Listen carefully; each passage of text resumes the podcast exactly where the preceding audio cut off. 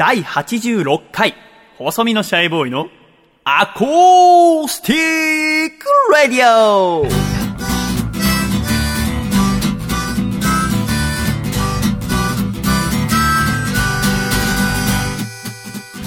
チャオ細身のシャイボーイだっちゃ第86回細身のシャイボーイのアコースティックラディオ。この番組は、東京都世田谷区三軒茶屋にあります、シャイタクからお送りしてまいりますだっちゃ。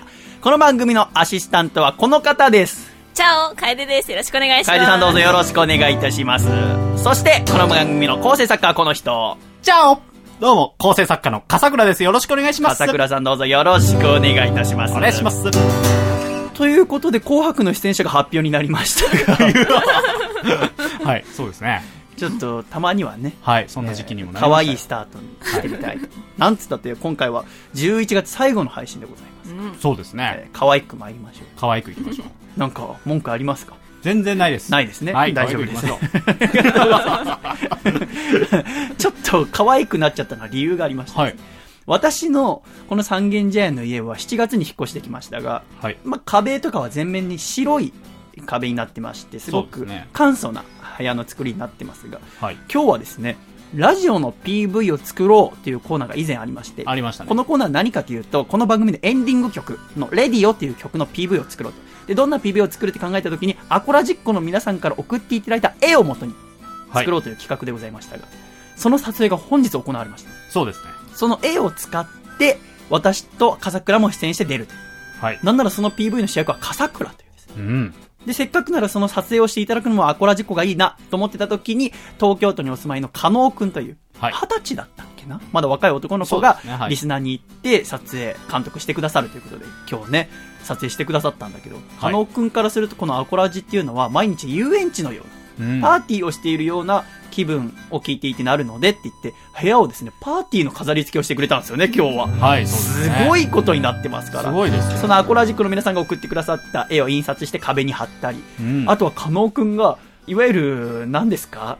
輪っかですね。カラフルな輪っかと輪っかをつなぎ合わせて、パーティーの時よく作るじゃないですか、小学生作りますね。その輪っか多分300個、400個ありますよね。結構な数ですよ、うんそれをこ結び家で作ってきてくださって、はいで私の家に飾り付けてくださって、はい。で、あとは風船を50個膨らまして、今私の部屋の床は風船だらけです。はい、そうですね。こんなイメージで聞いてるんですね。なんかすごいですね。こういうイメージなんだっていうのはびっくりしましたけど。びっくりしましたが。で、加納くんは撮影終わって、今帰られましたが、はい。だから、この部屋にはパーティーの飾り付けと大量の風船だけが。はい。この風船どうする？どうしましょう？こだって、これ、れ結構な量もうですよ。邪魔ですよ。私の部屋本当に一面に敷き詰めてられてるわけですから。そうですよ。これでもさ、割らなきゃいけないでしょ？はい。音すごいじゃないそうですね。って悩んでいた時に、さっき直前に楓さんが来てくださって、いい方法があるんでしょ？そう、なんか、テレビかなんかで見たんですけど、うん風船にセロハンテープを貼ってから、こう、穴を開けると、あんまり音が鳴らないよっていうのを見たことがあって。い。すごい。ちょっとそれ試してみて、今。や、やりましょう、やりましょう。やってみて。ある？風あり船。ます、あります。風船。あ、風船。ピンク色の風船。はい、ありますね。それにセロハンテープを貼るの？うん、貼る貼って？貼って、その上から穴を開けるあ、じゃあ、楓さんちょっとやってみてください。はい何か割るものありますか？割るものは。じゃあ、ボールペンで大丈夫ですか？じゃあ、私のボールペン、これ使っていただいて。はい。はい。じゃあ、そのお透明な部分に、やると、音が鳴らないということです。すごいですね。いやー、びっくりする。耳にツーンってくるんですよ。音音と、すごい部活と。もうなんか驚かしがいがないですね。びっくりした。シャイが手元の風船1個割ってみましたけど。やりますよ、やりますよ。あ、まだやるんだ。やあ、いいよ、やってみてください。え今、楓さんが自分のちゃんと。刺しますよ。あすごい、えーはい。シューって。シューって音がマイクに入ってるかな、すごい、その、セロハンテープ貼ったことによって破裂せずに。おおー素晴らしい これ、ちょっと、僕と笠倉オープニングトークしてる間全部割っといてくれます か何個割れるか。なんで、アシスタントってそういう仕事いや、また後でやりましょうね。ということで、11月最後ということで、紅白歌合戦のはい出場者が発表になりましたがそうですね笠倉気になる方はいらっしゃいましたか？気になる方は、僕は Superfly がスーパーフライ、初出場ということで。初出場。はい。いろん。な、まあ、音楽番組出てるイメージで、うんあ、初めてなんだっていうのがうん、すごい印象的なので、どんな曲を歌うかも楽しみです。そっかそっか。楓ちゃんは？私は、そうですね。うーん、あ、乃木坂が今年初めて出る。乃木坂あ46ーなるほど。うんそっか。うん乃木坂ね楽しみです。この間、TBS に前野さんの番宣番組にお邪魔させていただいた時に、はい乃木坂の皆さんがちょうど出てくるところで、ーで、お会いしてエレベーターの前のところで、へまあ、可愛らしかったね。おったまげた。あああ。なんか白く輝いてたわ。なんか、テレビで見ててまあ可愛らしいなと思ってたけど、ーはい。テレビで見るときはさ、普通にやっぱお揃いの衣装とか着てるじゃないうんだからですねで、まあテレビの世界の人ってなんか思うけどさ、はい普通にこうエレベーターに乗って帰るとこだったから、ああの方々が、はい全部で30人ぐらいかな。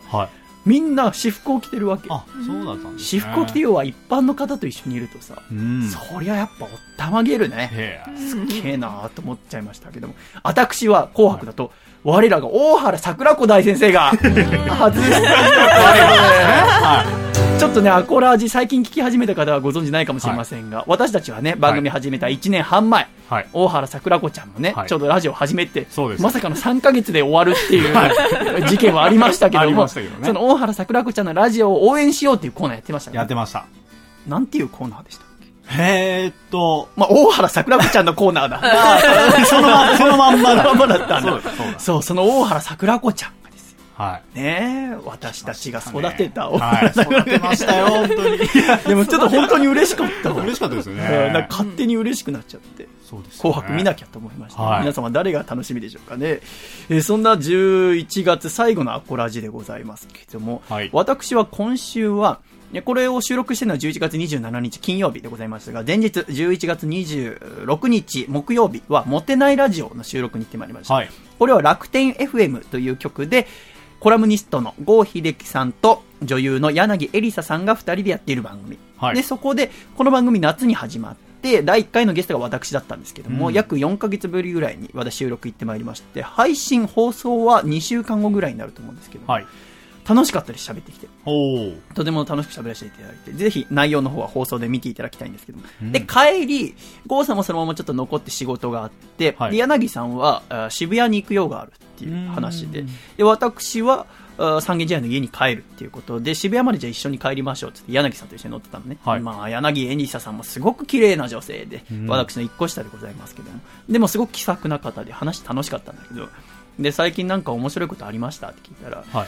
あー柳さんが面白くはないんだけど、明日実は私フライデーに出るんです。へー。うーっつって、なんで出るんですか？っつって、はい熱愛ですか？っつったら、いや、そうじゃなくて、酉の市があったでしょ？ああ、はあ最近はい。酉の市って君行ったことある？いや、ないです、ないです。楓さんもない。私もないです。酉の市って芸能人の人たちがデートをするんだってよく。お祭りだっつって。はい。で、えーだから芸能記者の人がすごく張ってるんだ。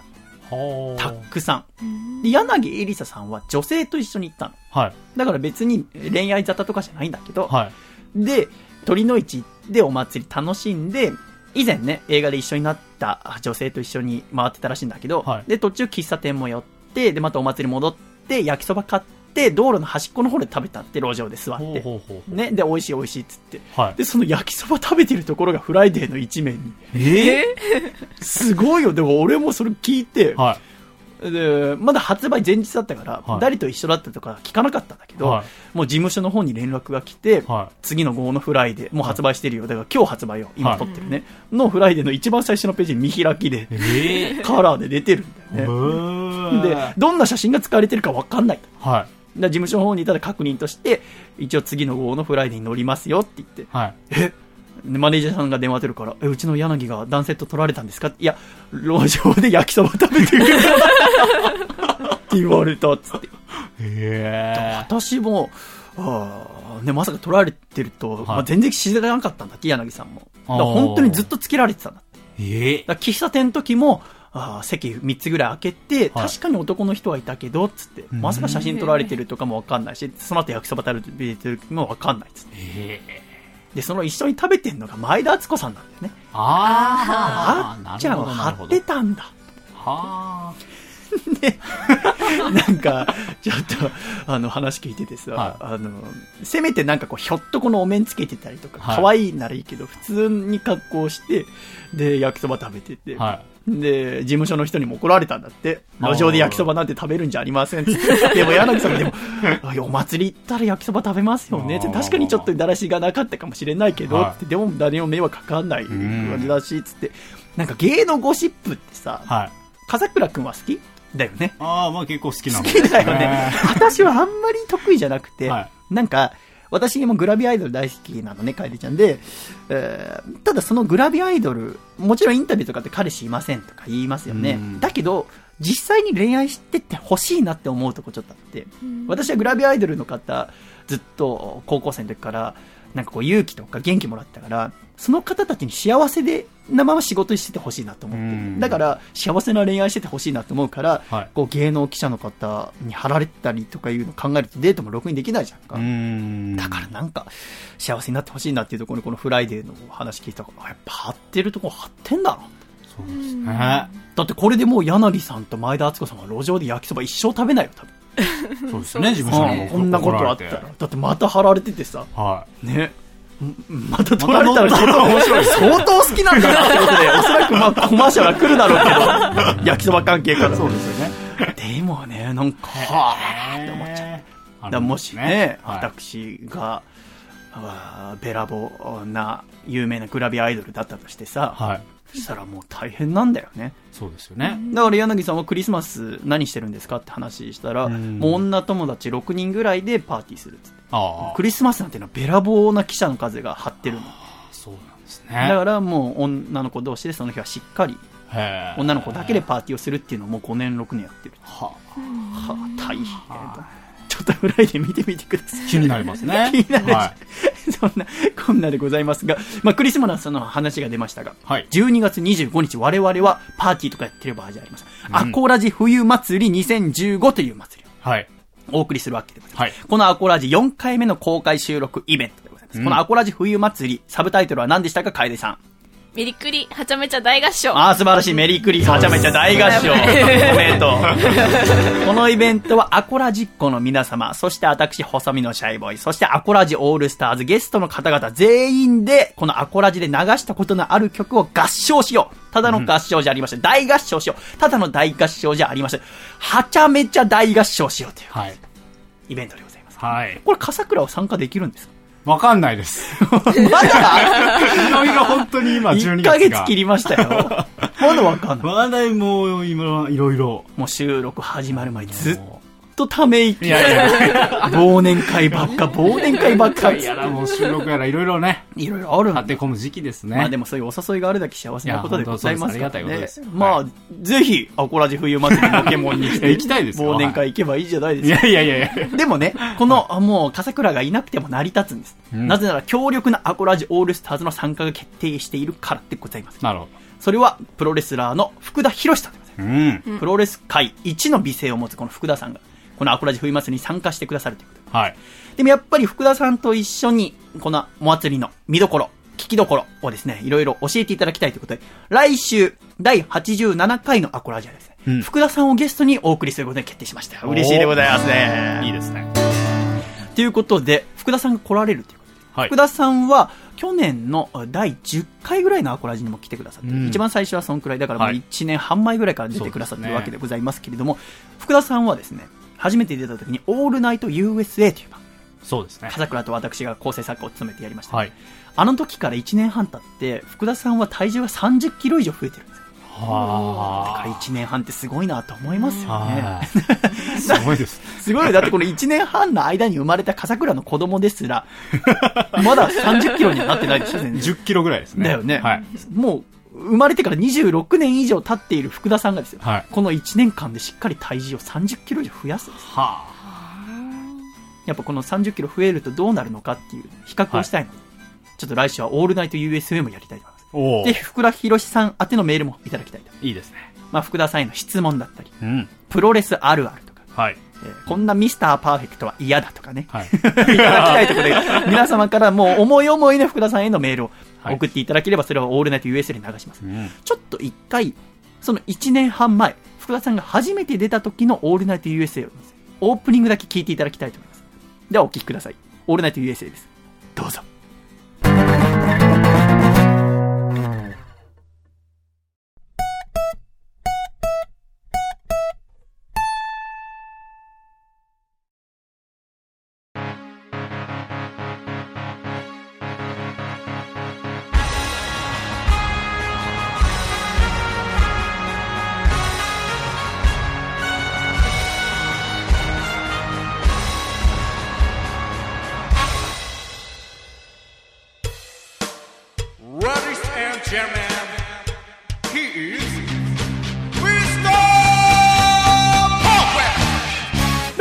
ーパーフェクト福田博のオールナイト USA! USA! USA! USA! USA! はい、ラリーセンジャーのメン、ボーイズンガールズ、どうも、えー、ミスターパーフェクト福田博のオールナイト USA 始まりました。私がミスターパーフェクト福田博です。何回も自分の名前言っちゃったね。どうもどうもどうも。いやいやいやいやいやいや。皆さん、今日はどうですか？ご気分いかがですか？私は元気です。いやね、あ皆さんご存知だと思いますけども、私はね、とっても忙しくて、あ、とってもビジーなんですけども、昨日までもね、ここ1週間、すごく忙しくて、まああのー飛行機で自家用ジェットなんだけども自家用ジェットでね、まあ、セントルイズからニューヨークからカナダから、まあ、遠いところだとうんメキシコの方まで飛んで、まあ、毎晩試合が行われていたんだけどもやっぱり試合に次ぐ試合そしてやっぱ試合の後はねホテルで、えまあ、ジャック・ダニエルズを煽ったりとか。まあねそんな毎日日常をねエブリデイを過ごしていたんだけどもよくね僕もねうんホリック。あごめんごめん。ホリックっていうのは僕のファンのことなんだけどもホリックのみんなから福田さん本当にタフですねと。ミスターはそれでね風邪なんかひいたりしないんですか？なんてねよく聞かれるんだけども。私の健康の秘訣をまあお教えしたいなと。まあ言うたちね。うーんまずはうーん早起き。あその前にねうん。早寝。早寝早起き。そして、えーオートミールを食べることそして朝一番に絞ったヤギの乳で作ったヨーグルトを食べること。最後にゴリラのテスティクルズ。ゴリラの睾丸を焼いて食べることが僕の健康の秘訣なんだよ。ジョークだよジョーク。いくらなんでもこの僕がゴリラの睾丸なんて食べるわけないだろ。信じた。信じた。信じた。でもね本当にやってる健康法はあ生卵を1ダース毎日食べることなんだけどもうんこれはねアメリカではもうねあのそこら中に卵が落ちてるから僕はあ簡単にねこの、えー健康法を実践できてたんだけども日本で卵がないんですよこれが。お昼時に卵がない。そんな時にね、えーどうしたらいいか。日本にもねあったんです。卵をたくさん食べれる場所が。これね桜水産っていう、えーバーなんですけどもそこのランチでですね、えー卵、えー5ドル5ドルで卵の食べ放題やってる。非常にね私は、えー満足しております。Thank you so much 本当にね。まあ一番はね皆さんのあの笑顔。あ放送作家のミスター佐藤。なんだい？ね？あこの番組にメールが届いてるんだ。あなるほどね。あーどうやら私のこの番組にもね、えーホリックの方からお悩みの相談のメールが届いていらっしゃるようです。ちょっとね読みたいと思います、えー愛知ステイツにお住まいのマミちゃもさん。ラジオネームマミちゃもさん。ミスターこんばんは、えー私には今お付き合いしている方がいます。今ちょっとだけ遠距離中で電話して出なくてもかけ直してくれず全然話ができていません。そろそろ久しぶりに会えるというのになぜか逆に会いたくないような気もします。付き合ってもうすぐ半年だというのに好きという言葉はまだ一度も聞いていません。今度こそ本気でいたのに。すなわち恋がうまくいってないわけです。ミスター慰めてくださいませ。Oh Jesus Christ! ああまあね。一般的にはかわいそうな女性とえーいうふうに思われるかもしれない。しかしバカ野郎 stupid stupid ですよマミちゃんも。マミちゃんも listen 恋というものに駆け引きなど必要ない。恋に必要なのは一重に筋肉。筋肉が必要なんです。マッスルです。だからマミちゃんも毎日、えー近所にねゴールドジムあると思う。愛知県だったら、えー金山っていうところにねゴールドジムあったと思う。潰れちゃったかもしれないけどどこでもいいどこでもいいからその筋肉を鍛えて、えーそのボーイフレンドを屈服させてやりたまえ。いいんだよそんな。ね、えー悩んだってしょうがない。昔のあの偉大なレスラーが言ってた。Go for block 当たって砕けろ。マサ斎藤が言ってた。ね。えーそんなマミちゃんも。頑張ってください。では This week 今週の1曲目。行ってみたいと思いますミスターパーフェクト福田博でミスターパーフェクトのテーマミスター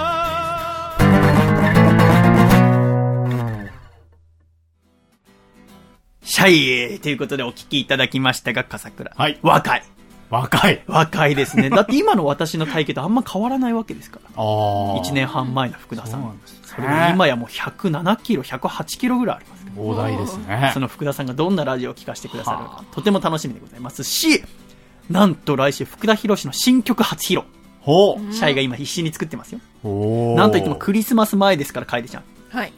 クリスマスソングおをおー。届けしたいと思って、今私生まれて初めてしっかりクリスマスソング作ってます。うん。まだ途中なんですけど、はいとてもいい出来だと思いますのおでう、ぜひ来週楽しみにしていただきたいと思います。うんすね福田さんへのメールお待ちしております。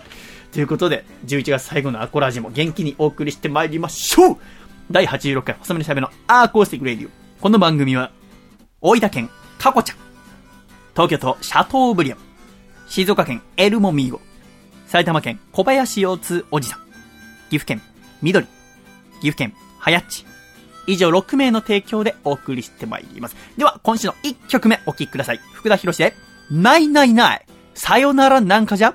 ない。ないないないないないないないないさよならなんかじゃないOne, two, three, fourあーよし行こう mister mister mister mister mister mister mister前に進もうとするとき別れは避けられないものなんだ。真の男はそっと背中で語る旅立ちはいつも静寂の中。寂しくないかと聞かれれば素直に答えるよ。寂しいよと。だけど強さを求め私は行く。認めないでくれ。だってないないないないないないないないさよならなんかじゃないんだ大きくなるためのとびきりのチャン笑顔で見送っておくれないないないないないないないない。さよならなんかじゃないんだ。辛く苦しい日々が待っているはずそれでもミスターはへこたれないへこたれない。へこたれない。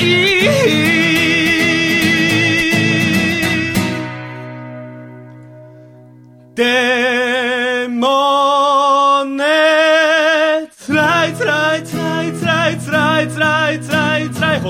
は別れが辛いんだ。毎日君と一緒笑っていたい。それでも行かなくちゃ。だって未来来来来未来来来来ずっと君を守りたいんだ。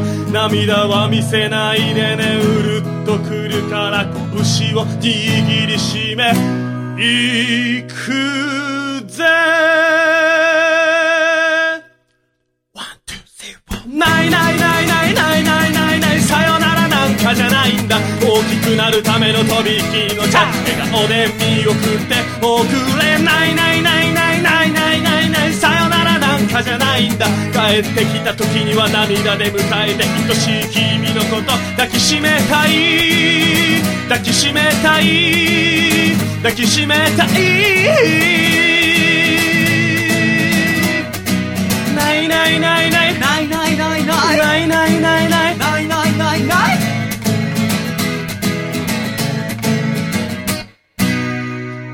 ないないないさよならなんかじゃない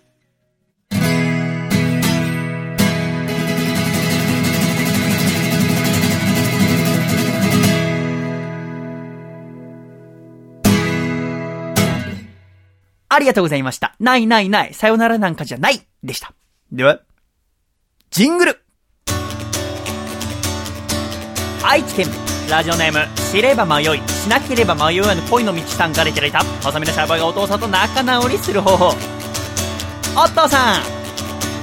今日からボイトレを始めても、今年の紅白には間に合わないよ。だから、アコラジ冬祭りでその美声を披露してよ。せーの。細身のシャイボーイのアコースティックラディオ。シャイ第86回細身のシャイボーイの acoustic radio。この番組は改めまして細身のシャイボーイと楓と、よ笠倉で。お送りしてまいります。どうぞよろしくお願いします。ろしくお願いしお願いしま。す。今になって、オープニング変なスタートしなきゃよかったっていう後悔が。後悔をしてますか？シャオとか言うんじゃなかった。可愛いオープニングでしたけども。ちょっと可愛らしさをね、えー2017年は出していこうと思ってまして、はい。えーちょっとその予行練習をね。なるほど。2017 17年ですか？今何年だっけ ?15 年ですよ。じゃあ、2016年、ごめんごめん。2年後に出すのかと思いまし結構、念入りな準備が必要なんだ。1年1ヶ月ぐらい。磨かないそうだね。じゃあちょっと13ヶ月ぐらいかけて練習はしようと思います。磨いていきま笠倉は、はい。秘密いくつあります？秘密ですか？ええ。秘密は僕はないですね。あの、あ、バレちゃうんで、ん。全然ないですね。じゃあ、嫁とかに秘密は一個もないですか？嫁にはないです。楓さんは？秘密？秘密はいくつありますか？えー、いやー秘密です。お家族に言ってないこととかありますか？あ、ありますあります。友達にも言ってないこととか。もうありますよ。私は秘密が全部で8個あるんですよ。へえ。人に言わない秘密が。はい。で私はよく悩み相談をされるんですけど、うん。自分から悩み相談はま絶対しないってことにしてるんですね。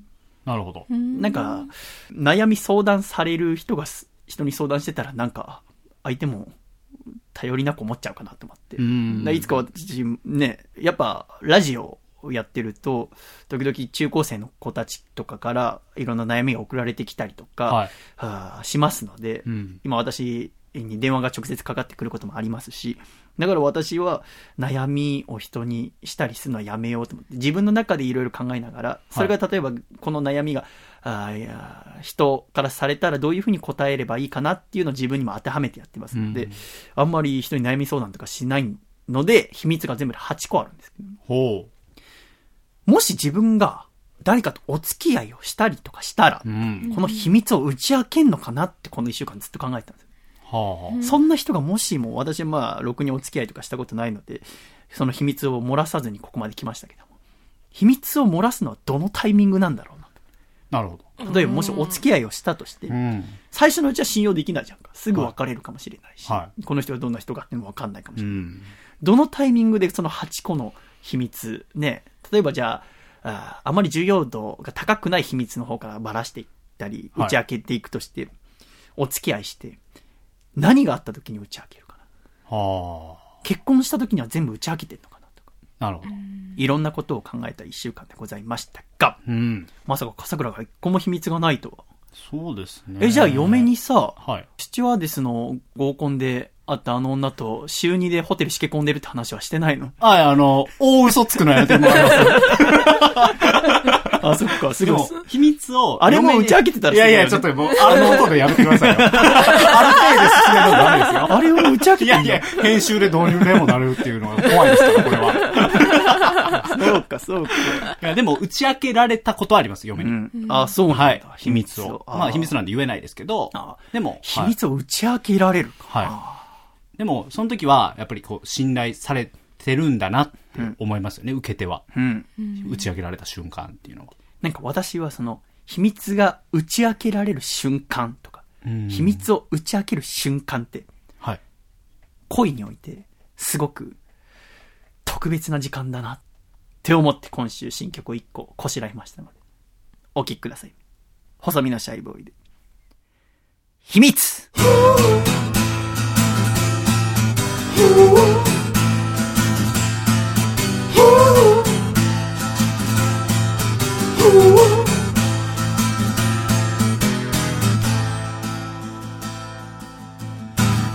二人は日だまりのような恋をしてる。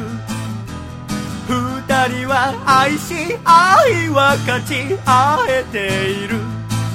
でもいい今胸を使える一つの想いは隠した私の過去を伝えるか否か。ねえ目と目会った瞬間気づいていたの。えっとねなんてごまかし聞かない。外でとって重ねてみれば早まることをずっとね分かってたでも言えない。秘密が加速する。求めせめぎ合う二人愛の誓い揺れる。過去には戻れないわ。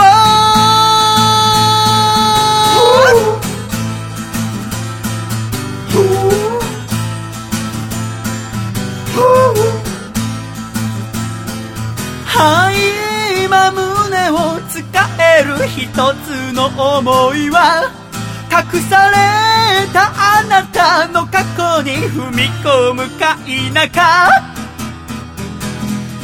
ね目と目合った瞬間気づいていたの。えっとねなんてごまかし聞かない。外で取って重ねてみれば早まることをずっとね分かっててでも言わない。秘密が加速する。求めせめぎ合う二人。愛の誓い揺れる。過去には戻らないわヒッヒッヒッ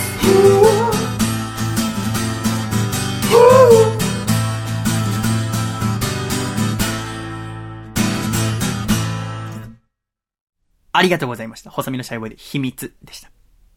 あなたの秘密。私の秘密。いつか打ち明けられる日が来ると。素敵だと思っております。では一度、コマーシャルをお聞きください。ドミノはまだまだ終わらない。ムージックラボ2015準グランプリ。作品賞男優賞女優賞ミュージシャン賞を獲得した。劇場版復讐のドミノマスク。次は全国各地での上映が決まりました。愛知は名古屋シネマスコーレ。京都立成シネマ。北海道札幌ホール。神戸元町映画館。新宿ケーズシネマ。沖縄 G シェルター。長野松本シネマ。詳しいスケジュールは私のホームページをご覧ください。君の心にドミノパンチ。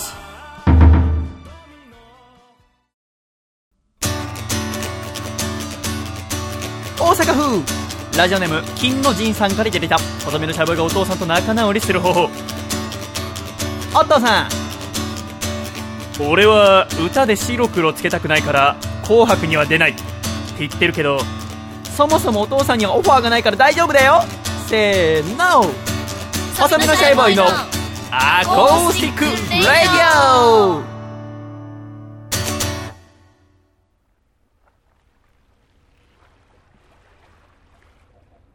先週の配信日がちょうどいい夫婦の日。いい夫婦。11月22日。そうということで、はい。先週私はいなかったんですけど、うん。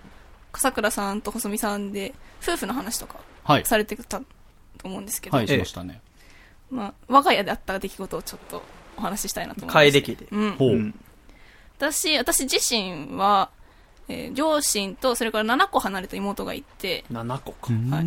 なんで、まあ、楓妹も、さんも。ともと海外にいたんでしょ？そうなんですよ。全然知らなかったでしょ？家族は。知らないです。この間さ、スポンサーのね、はい。タコちゃんさんがこの番組来てくださった時に、はい。収録終わった後、はい。夕食をご馳走してくださって、はい。ですね。で、3人でご飯食べてたら、はい。急に私なんかもともとシンガポールシンガポールじゃないです。どこだっけ？えっと、アメリカです。アメリカ、はいアメリカになんか10年間ぐらいいたんですよ。そんな話聞いてねえよと。いや、だって聞かれてないから。結構な情報。結構な情報。あ、そうなんです。そんな家族のそんな話。家族の話ですけど、あまあ、7個下の妹と両親とで、まあでも私自身は学校が遠い上に、中3で部活をしてるんですよ。そっか、あなたは今埼玉にお住まいで。そうなんです学校は横浜。横浜で、中3で部活して、で、週3でバイトして、で、残りの1日はアコラジに来てるので、なかなか家にいないんですよ。別に来なくてもいいいけど。やいやいやいや。くるくるくるくる。やだやだやだ。そんな、アシスタント大丈夫です。嘘大変なこととして、苦労かけてるな。真剣にね。学業に集中してもらう。あんまり、まあ、バイトも夜遅いことが多いので、はいあんまり家でご飯食べずに、まあ、学校とかバイト先で食べていくことが多くて、最近は。ただ、ちょうど先週の日曜日22日が、バイトが20時、なんで夜の8時で上がりだったので、そのまますぐ家帰って、家でご飯食べたんですよ。うん。で、他の家族はみんな食べ終わってたんですけど、まあ、リビングに行って、で、横の大きいテーブルで私がご飯を食べていて、温め直してねって言われて、何かなと思ったら、すき焼きだったんですよ、夕飯が。うん。ほうほ珍しいなと思って。うんだいたいこの時期の週末の夕飯って鍋なんですよ。まあ、なんか,、わかるこういろんな種類の鍋をまあ毎週食べてて飽きちゃうなって思いつつっていうのが、まあ定番じゃないですか。はいでもすき焼きなんて珍しいなと思って。一個挟んでいい話。はい。食卓に週末鍋が出てくる家庭は幸せだよ。ありがとうございます。あのー、私の親と笠倉の親は離婚してるからわかるんだけど、鍋っていうのはどうしてもみんなでつつかなきゃいけないから、はいそうですね。夕飯を一緒に食べなきゃいけないんだよ。うんうーん。だから、うちの両親の仲が悪くなるにつれ、鍋が出てこなくなったんだよ。だから俺嫌いな食べ物何ですかって聞かれたらすき焼きなんでね。もう思い出しちゃうから、仲良かった時に。うわで、時々冬とか、まあ家にいた時とか出てくる時もあんだけど、はい。家族4人でつくことはないんだよ。そのために温め直したり。はい。っていうのがすき焼きの話です。私も、あれ、実は温め直しだったんですけど、みんな食べ終わってたので、あまあでも3人は一緒に食べたみたいで、なるほど。大丈夫です。仲はいいですよ。あ、で、あ、珍しいなと思って、で、お母さんが肉を出してくれたんですけど、うんその肉も結構いいやつだったんですよ。うん。普段こんないい肉買わないのにと思って、で、なんかいいことあったのかなと思って、まあリビングに全員いたんで、なんかいいことあったのって聞いたんですよ。なんですき焼きなのうん。そしたらまあ、お母さんが、お父さんの実家からネギ送られてきたからってはうん。うんうん言って、もう、まあそうかと思って。あ、まあでお父さんも、の実家ネギ農家な全然そんなことはないんですけど、のまあなんか送ってきたんだ。とああ。思って。まあでも鍋でいいじゃんってちょっと思ったんですけど、うん。うん。なんか、なんで鍋じゃないんだろうと思って、な、なんかないの？なんかあったんじゃないの？って言ったら、お母さんが、実は今日結婚記念日なんだよって。うん。ほで私は知らなかったんで、あ、そうなの？って言って、妹ももう言ってよって言って、祝ったのにって言って、うんもうなんだ、そんないいことあったんだっつって、なんかお祝いしようよって言ったら、お父さんずっとソファーに座って、黙り込むわけですよ。うん。ほう。あーと思って。どうしたの？って言ったら、僕忘れてた。うん。うわうわで、お母さんももう怒るとかじゃなくてもう不機嫌になっちゃって、うんちょっと拗ねた感じで、今日記念日だよって言って、いうん。やごめん、忘れてた。うん。お父さんじゃあさ、すき焼きが出てきたことに対しての違和感とかなかったの？なんとも思ってなかったのと思う。本当にじゃあお父さんの実家にネギが来たから ネギがあるからと思った私と妹もびっくりしちゃって、ああどうしようと思って。覚えてなかったんだ？私と妹多分知らなくて、もともと。結婚記念日確かに。まあなんか11月だなっていうのは私はなんとなく知ってたんですけど、うん。まあ覚えてなくて、うち12月3日だわ。ほう。まあ、祝うことはない んだ。ああ、知らなかったんだ。知らなかったみたいで。まあただちゃんとお父さんもなんか罪滅ぼしなのか何なのか昨日すっごい高いシュークリーム買ってきて家ああ、族全員。そう。いいね。あまあこれで仲良くなってくれればと思いますけど。あ。記念日は、はい確かに男性はよく覚えてないって言うじゃないですか。いやーそう。笠倉は結婚記念日とか、覚えてますよあとはまあ嫁の誕生日、はい娘の誕生日、はい。あと、付き合い始めた記念日とかも覚えてる？そこら辺が、だからもう、怪しくなってくるんですよね。やっぱり。あのー僕すごく好きじゃないのは、あの、よくカップルとかがさ、付き合って1ヶ月記念日とか、3ヶ月記念日、半年はい記念日とかよく大学生の時やるじゃん。はい。あれがあんま好きじゃなくてね、気持ち悪いと。記念日ってね幸せな。ね、僕なんかプで、リクラ。毎回プリクラ撮るでしょ？はい。あの文化絶対やめた方がいいよ毎回撮。りましたよ。で、アホみたいにキスしてさ、全部ゲームセンターのあれだよ、店に見られてるからね、データで。最後終わるときに。ありますね、そういうのね。そうよ。だよ。まあでも、あの、掃除とかしてるときにうん、パッてこう、お守りとかが出てくるとするじゃないですか。うんそしたら、これいつ買ったか覚えてる？みたいなのを女の子ってやっぱり言うことがあるんですよ。へで、その時に、あ、え？ってなるんですよ。覚えてないことがあったりとか。その時はもう知らんって言えばいいじそうです。その時はもう潔く、ごめん。忘れた。だから僕はもう、考える、よく考えるんですよ。もし自分に彼女ができたら。だかはい。ら僕は何ヶ月記念日とかやりません。だかなるほど。うん。らもしも、やりたいのであれば、はい。あらかじめ言ってくださいっつって。ほうほうほうほその、1年とかだったら、必ず私も忘れてますし、あんまり私は重要視していないので、本当にあなたが重要視するのであれば、はい Google カレンダーに毎年恒例のやつとして入れますから、どっちにしますかってちゃんと聞こうと思ってる。う。あ一、回、僕が小学、まだ低学年、小学3年生ぐらい、はい9歳とのとかで、母さんの誕生日が4月で、ー。うん。で、普通に、えー4月のその母さんの誕生日の時に、夕飯、父さんは仕事にいなかったから、うん。えー母さんと僕と妹の3人でお祝いして、で、翌日学校あるから9時ぐらいに寝たの。したら夜の11時ぐらいに父さんに叩き起こされて、はい。なんで母さんの誕生日だって俺に言わなかった？んだ言ったんだよね。っていうのは父さんが、え、そんなことする人じゃないで優しい人だから、ね、その父さんが初めて記念日を忘れたんだよね。うちの父さん結構マメな人で、はい。忘れたことなかったのに、はい忘れたから、その罪の意識をどっかにぶつけないといけないっつって、9歳の俺を叩き起こして、お前な、なんで言わなかったんだ？今朝母さんの誕生日だったよ 母さん、やめてあげてそうなりますよ。9 歳あれ、未だに思い出すね、4月のあなたに。怖かったと思って。へちょっとパニックだった。あそうですよなね。になに？あの、それまで父さんに怒られたことってあんまなくて。うんいつも怒られるのは母さんで、父さんがまあまあっていう。ああ、まあまあ。まあまあまあまあ、母さんそんな怒んなくくてもって、甘い父さんだったんだよね、わちあの、若い時は。はい。なんか中学生ぐらいから急に厳しくなったけど、はなんか小学生ぐらいの時は、あー褒めてあげようっていう意識が父さんにあった。その父さんが俺の肩、両肩かみかえて、ガタガタ、なんで言わなかったんだなんで言わなかったんだ あれ思い出しました。い。いやちょっとしっかりね、覚えてあげた方がいいと思いますけど。まあ、今の時代、あの、スマホがあるので、それこそその Google カレンダーでプッシュ通知するようにしておけそばう、覚えれますからね。まあ、スマホは見るんで毎日。結婚記念日まであと30分みたいな。出るもんね、あれ。しっかりね Google カレンダー。ああ、そっか。やっぱちゃんとしなき女性はやっぱちゃんとした方が嬉しいですか？まあ、されないよりはされてた方がいいんじゃないですかね、ちゃんと。どこまで？どこまで？その結婚記念日はなんとなくわかります。うんうん。お付き合い始め記念日。あ初めてキスした。初めて手つないだ。初めてメイクラブした。で細かいと。ーねえ何個もあるでしょ。何個作りゃいいんだって話ですよね。わかんないなわかんないですよ、これ。でもね、えー男性の諸君はちょっとしっかり、まあ 私が言っても何の説得力もないけど、いや、そうですね。はい。えーちょっとね、大事です。大事です。はい大事です皆さん、えー記念日はしっかり過ごしていただければと思います。ありがとうございました。では、そんな記念日に聴いてほしい曲を一曲お聴きください。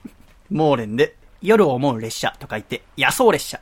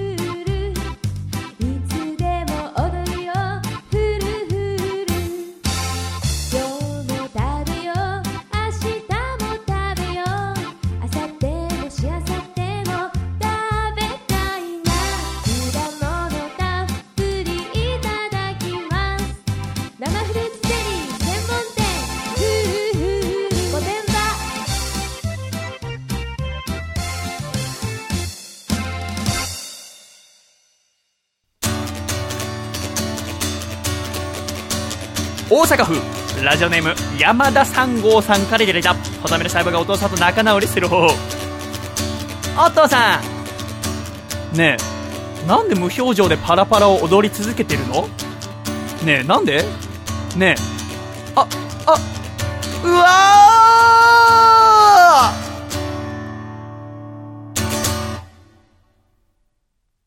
つれづれなるままにアコラジライフ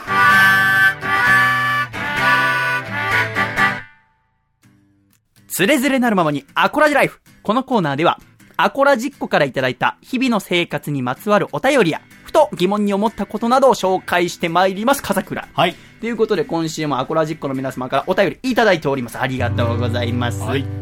今週1通目、こちら愛知県のラジオネームゆかぬばんさんからいただきました。シャイ様、こんにちは。こんにちは。いつも楽しいラジオありがとうございます。こちらこそ。この度、私事ではございますが、11月1日から11月9日まで、結婚式と新婚旅行を兼ねてハワイに行ってきました。その際に買いましたお菓子を送らせていただきます。よろしければお召し上がりください。日曜日の散歩のお供に聞くアコラジオ、毎週楽しみにしております。今後もお体にお気をつけて、楽しい放送を作り続けてください。といただきました。ありがとうございます。ということで、結婚式を挙げたというかの番組。幸せなメールですよ。すごいね。アコラジ聞き始めた頃はまだお付き合いの段階だっそうですた。ね。結婚して、うん。その床の番君からハワイからね。荷物が届きまして。なるほど。で、あの、お手紙と一緒に写真も届いたんですけども、はい。床の番が白いタキシード姿で。しかも、お嫁さんと一緒に写ってるのはまだしもねなんか、披露宴30分前みたいな、一人でね。一人で白いタキシードで座ってピースサインして、すごくリラックスした写真が送られてきましてね、ちょっと面白いですよね。面白いですね、これ。いや、でもやっぱ、床のバッグよくワンマンライブに来てくださいますはい。すごく、幸せそうなうん顔、すっきりしてますね。ビシッとこう決コンタ。クトつけて真っ白いタキシーいいですね。ド。これ着る勇気なかなかないけど似合ってますね。そうですね。素晴らしいお幸せにしてくださいね。その床のバン君、まあ、クッキーとか送ってくださって。ほう。なんか日本のクッキーってさ、あ私もよくお客様からいただいて食べるんだけど、はい。すごく繊細じゃない？ほう。私、ああいうクッキー大好きだけど、やっぱハワイとか外人の作ったクッキー大雑把なんだよ。ほう。なんか繊維なあ粗い感じのクッキーを チョコにドッと半分だけつけたようなクッキー久しぶりに食べましたわ。はい。ね大判のクッキーをいただきまして、うん美味しかった。それと、今私が着ている、はい I love Hawaii T シャツ。これちょっと いつ着りゃいいのかわかんないけど。一応今日この収録の時にね、はいえー着てますけど、I love Hawaii T シャツ。そして、こちら、バラク・オバマ大統領の線抜きっていう。ほうほうほう。なぜ？なぜ私にこれを送ってきたんだろう。アロハな雰囲気ですね。えーちょっと浮かれてますね。はい。えーまあ、幸せだからいいんじゃないですか。いいですね。えーだから床の番は、この11月1日から9日のどこかがおそらく結婚記念日なのかな。えまあ、結婚式と結婚記念日は違うかもしれないか。あ、まあまあまあ、そうですね。ねはい。え、いつ結婚式挙げた日が結婚記念日？それとも婚姻届出した日？えっと、席入れた日なんて婚姻届出した日が。結婚式の日はじゃあ記念日じゃないの？はい、どうなんですかね。わかんないです。どういう認識なのか。ねどうなんだろう世間一般の人。で私の母親曰く、はい。その書類を出した日が結婚記念日でね。式を挙げた日は別にそれは別って。言ってましたよ。じゃあ式を挙げた日は無視していいのね？ま言ったからね、君が。え私もし僕が、もし僕が私のせい。30年後結婚した時に、想定がこ僕が56歳で初婚の時に、初婚で。1年後ね、いくらみたいに 真っ白いタキシード着て、その1年後結婚式のね、記念日忘れてたとして怒られたと。い、や、楓さんが言ってたから。そうですね、そういえば。私のせいになっちゃう ありがとうございます。ゆかるま、お幸せにお過ごしください。そして続きまして、こちら2通目、大阪府のラジオネーム、踊る宝石さん、女性の方からお手紙いただきました。シャイさん、こんにちは。こんにちは。踊る宝石と申します。いつも楽しいおしゃべりや歌を届けてくれて本当にありがとうございます。こちらこそ。今日は、ぜひとも細見さんに差し上げたいものを見つけましたので、お送りいたします。先日、京都へ行った際、手作り雑貨のお店を見つけまして、とってもとっても可愛いうさぎのぬいぐるみに心奪われてしまいました。そこで、自分用に一匹購入し、ふと、細見さんが飼っている四つ葉くんの顔が思い浮かんだので、四つ葉の彼女、かっこ仮も購入しちゃいました。うん名前はピロリタというそうです。手触りもふわふわでとっても可愛いので、きっと細見さんも四つ葉も気に入ってくれるはずです。これからもラジオ頑張ってねといただきました。ほピロリタが、う。ピロリタ。ここに私、うさぎのぬいぐるみを今日抱えながらお送りしますけども。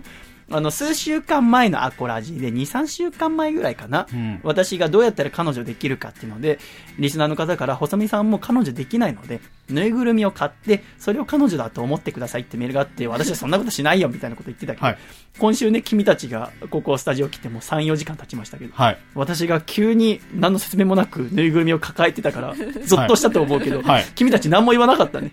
そうですね。あの、そのぬいぐるみ何なんですかれあれ何なんだろうって、こっちが。いやいやはいあの、細見さんに聞こえないように、本当にやばい、やばいやつかもしれないっていう。シャイさん、とうとう、うさぎのピンク色のぬいぐるみ彼女にし始めた。私の横において家内です。ピロリタと申します。ピロリタ。こういうね、あの、踊る宝石さんから送っていただきました。はい。そう、美味しいお鍋の出汁も送っていただきました、ねへ美味しくいただきましたが。ピロリタ、可愛いでしょ。そうですね、もこもこしてて。そう、私は真っ黒い四つ葉といううさぎを飼っております。はい。今回はピロリタ。これ、四つ葉の彼女ということで。いいですねほら、四。つ葉。ピロリタだよ。ほら、四つ葉。全然反応してくれない。四つ葉。向かない。四つ葉ピロリタだよ。あれ？おかしいな。私の横にね、うさぎのゲージあって今ピロリタを見せてるんです。そうですね。ちょっとピロリタもうちょっとモーションかけないとダメですね。全く反応してない。えーじゃあこれからはアコラジはね、ピロリタと一緒に私はお送りしていきます。はい。今のところ、来年一番最初のアコラジは1月1日に収録、1月3日配信はい。うんの予定なんですけども、今、笠倉がもう大阪に帰っちゃってますから、ね一人でお送りする予定なんですけども、はい。ちょっと相棒見つかりました。細身のシャイボーイとピロリタで、はいおそらくお送りすることになります。ピロリタよろしくね？よろしくお願いします。来るとこまで来たな、俺も。大丈夫か、お前は。続きまして、今週の3通目。こちら、高知県のラジオネーム、サル人間さんからいただきました。皆様、こんにちは。こんにちは。こんにちは。クリエイティブディレクターの柳井道彦さんが理事長を務める NPO 法人 CQ が福山雅治さんや亀田誠二さんなどの方々のサポートを受けてコミュニティ FM 渋谷のラジオを来春開局するというニュースを読みました。うん。そこには、学校のようなラジオ、ミュージシャン、パーソナリティ志望の人材積極的登用という言葉があり、どことなく以前細見さんがアコラジで語っていて志に通じるところがあるなと感じました。細見さんはこの件についてどのように思われていますか？教えてくださいといううんメールいただきました。これ笠倉見ました？見ました見ました。渋谷にはもともとコミュニティ FM が1個あって、はいそれがなくなってしまって、えー今、ない状態だったんだけども来春2016年の春お予定で渋谷のラジオというコミュニティ FM。うんいや、2020年に向けてね、オリンピックがある、それに向けて渋谷という街がいろいろ文化の中心になるだろう。はい。始まるみたい。そうですね。で、この柳井道彦さんが理事長を務めている NPO 法人が立ち上げに関わっていって、そのスタジオを作るための出資とかに亀田さんとか福山雅治さんが出資してる。うんこれちょっと私も気になってまして。はい。すごく、ラジオ育てたい、ラジオを聞く人、そして喋る人を育てたいっていう志がホームページとか書いてあって、そうですね。12。月に、あ、ホームページ見ました？見ました見ました。12月になんか説明会があるって書いてあったんで、はいちょっと私それ行ってみて、うんどういうラジオをこれから作ろうとしてるのかなっていうのを勉強してこようと思ってますけど、もし気になる方いらっしゃいましたら、説明会3、4日用意されてましたので、そうですねぜひですね、見ていただければと思います。続きまして、こちら、川崎市ラジオネームワニブタメガネさんからいただきました。皆様、シャイ。シシャイ。先日16日渋谷エッグマンでの弾き語りライブで初めてお邪魔させていただいてすっかりシャイさんにハマってしまいました。なので本日バンドじゃないもの新譜リリースイベントに行き天夏ゆずさんに iPhone 背面にサインしていただきました。ほう。どうも石子です。第85回のアコラジに行って、まさか私めのようなチャランポランものの話をするとは思わず、とても感激し、とても爆笑し、とても苦笑いしたためメールした次第です。ありがとう、細めのシャイボーイというメールいただきましたへよ。先週は私の友達のあ石子くんという子がはい初めてライブ来てくれたって話をしましたけど、そねの石子くんが私のラジオ聞いてくださったみたいでメールくれましたね。なんかとても不思議な気持ちで、私は音楽活動を始めた時とか、友達とか知り合いに一回も言わ言ったことないんです。未だに、え高校時代の友達、大学時代の友達に、僕のライブ見に来てよって言ったことない。うんそれって結構珍しくって、ライブ始めたばっかの人ってお客さんとかいないから友達を呼んだりするんだけど、うん私はなんか最初から、知り合いとかがいると、その知り合いのノリとかを、が、一番、あ、やっぱあったかいじゃん。知り合いはやっぱは知ってくれてるから、そこに甘えちゃいけないと思って、知り合いに全く声かけてなかったんで、うんこうやって、もともと高校の同級生とこうライブ切ったりとか、こうやってメールを送ってくれる。で、多分、この石子くんっていうのは、ラジオとかあんま聞いたことないから、メールも多分初めて送るんだろうけど、はい。なんか、独特の文章。はい。う ん初めて見るたちの、あ、頑張って書いてくれたんだ。ちょっとユニークなこと書かなきゃいけないと思って、はいね、普段は公務員として頑張って働いてるわけだから、その彼がちょっとね、ちょけてくれたっていうのが ちょっと嬉しくてね、えーこれからもあ頑張りますので、ぜひ聞いてください。ありがとうございます、石子くん。さて、今週のメッセージテーマの方に参りましょう。今週のメッセージテーマは、あなたの身内自慢。ということで募集しておりましたが、はい楓ちゃんはなんか身内で自慢する方とかいらっしゃいますか？うん、身内ですか。私、大学で部活に入ってるんですけど、うんテコンドー部の、そうです、テコンドー部の1年生の子が、大学のミスコンに入れて、お、準グランプリを取りまして。すごい強くて可愛い強くて可愛い。いいですね。いいですよそうですか。ぜひアコラジに連れてきていただいて。今強くて可愛い子。はい。強くて可愛い子ってモテんのかな？いやー、モテるんじゃないですか？まあ、可愛いですからね、可愛いんだうん年生でミスコン出るんだ。出ました。へおー準グランプリ。準グランプリ。グランプリ何年生？グランプリも1年生でした。でも俺もうミスコンとか出るやつ大っ嫌いなんだよね。自信に満ち満ち溢れてるじゃん。あら僕、秋とかになると、あ。はい。トゥイラーとかに、はい。なんかいろんな大学のさ、はい。ミスコン用のアカウントとかあるじゃん。ありますね。あと、ミスターコンテストもある。はい、はいあります、あります。あれ見て、けって思いながら日本酒飲むっていうのよくやってます。け。やってろ。やってる。ね、そうなんだ。笠倉はなんか身内自慢あります。身内は僕ないですね。いや、あるだろ。え君が先週、このメールテーマを設けたじゃん。あるでしょうね、言っみたいな。とくけど、はい。このアコラジ今回86回だけど、はい過去一番メール少なかったからな。そうですね。反省しろよ。僕も結構ショック受けてるんですよ、今の段階で。ねメールチェックして、あれ？と思って、うんなんかサーバーのミスかなと思ってた違うよ。君のテーマが面白くなかった。違いましたよね。反省してください。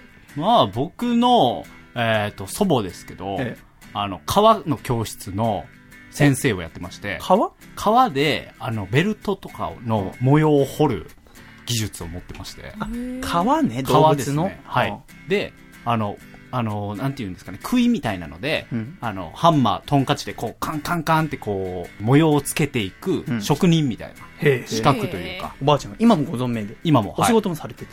えっ、と、仕事じゃないんですけど、それはもう、なんち教、教室みたいなあ、川そうなんだ教室みたいなのをそうなんだ。へえあの、仲いい人たちとやってて、財布とか、ベルトとか作ってもらったことがあって、ああ、でも君今使ってないよね。今、はい、そうです。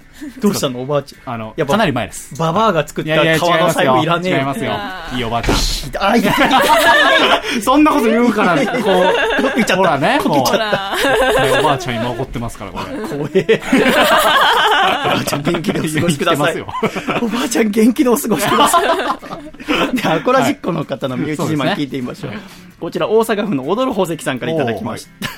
さあ、笠倉に問題です。はいさっき踊る宝石さんからいただいた、はいこのぬいぐるみのお名前まだ覚えてますか？ピロリタです。ピロリタ素晴らしい。よかった。ね、君の記憶力が悪いって話、この間そうだけど、ピロリタ覚えてくださいね。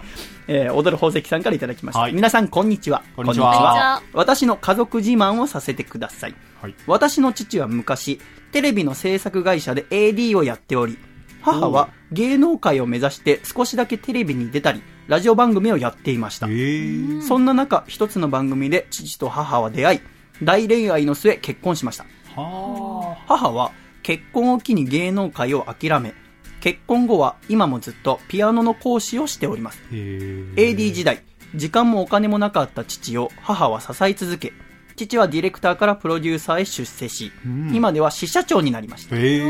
私が幼い頃は働き詰めの両親だったため、朝から晩まで私は保育所で過ごし、寂しい幼少時代を過ごしましたが、そんな頑張り屋の二人を今では私はとっても尊敬しております。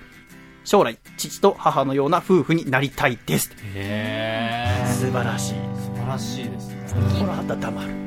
はあ。大恋愛。すごいですね。だからタレントとうん制作の方が、ってことですよね。それってでもなかなか問題よね。そうですだからやっぱ大変だったろうね。はい。今でもでもタレントの方とディレクターの方がみたいなことありますけど、あ、そう。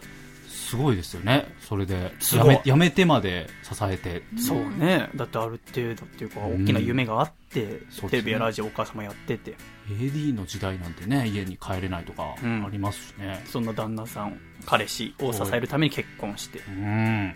引退して。自慢ですよね。いいですね。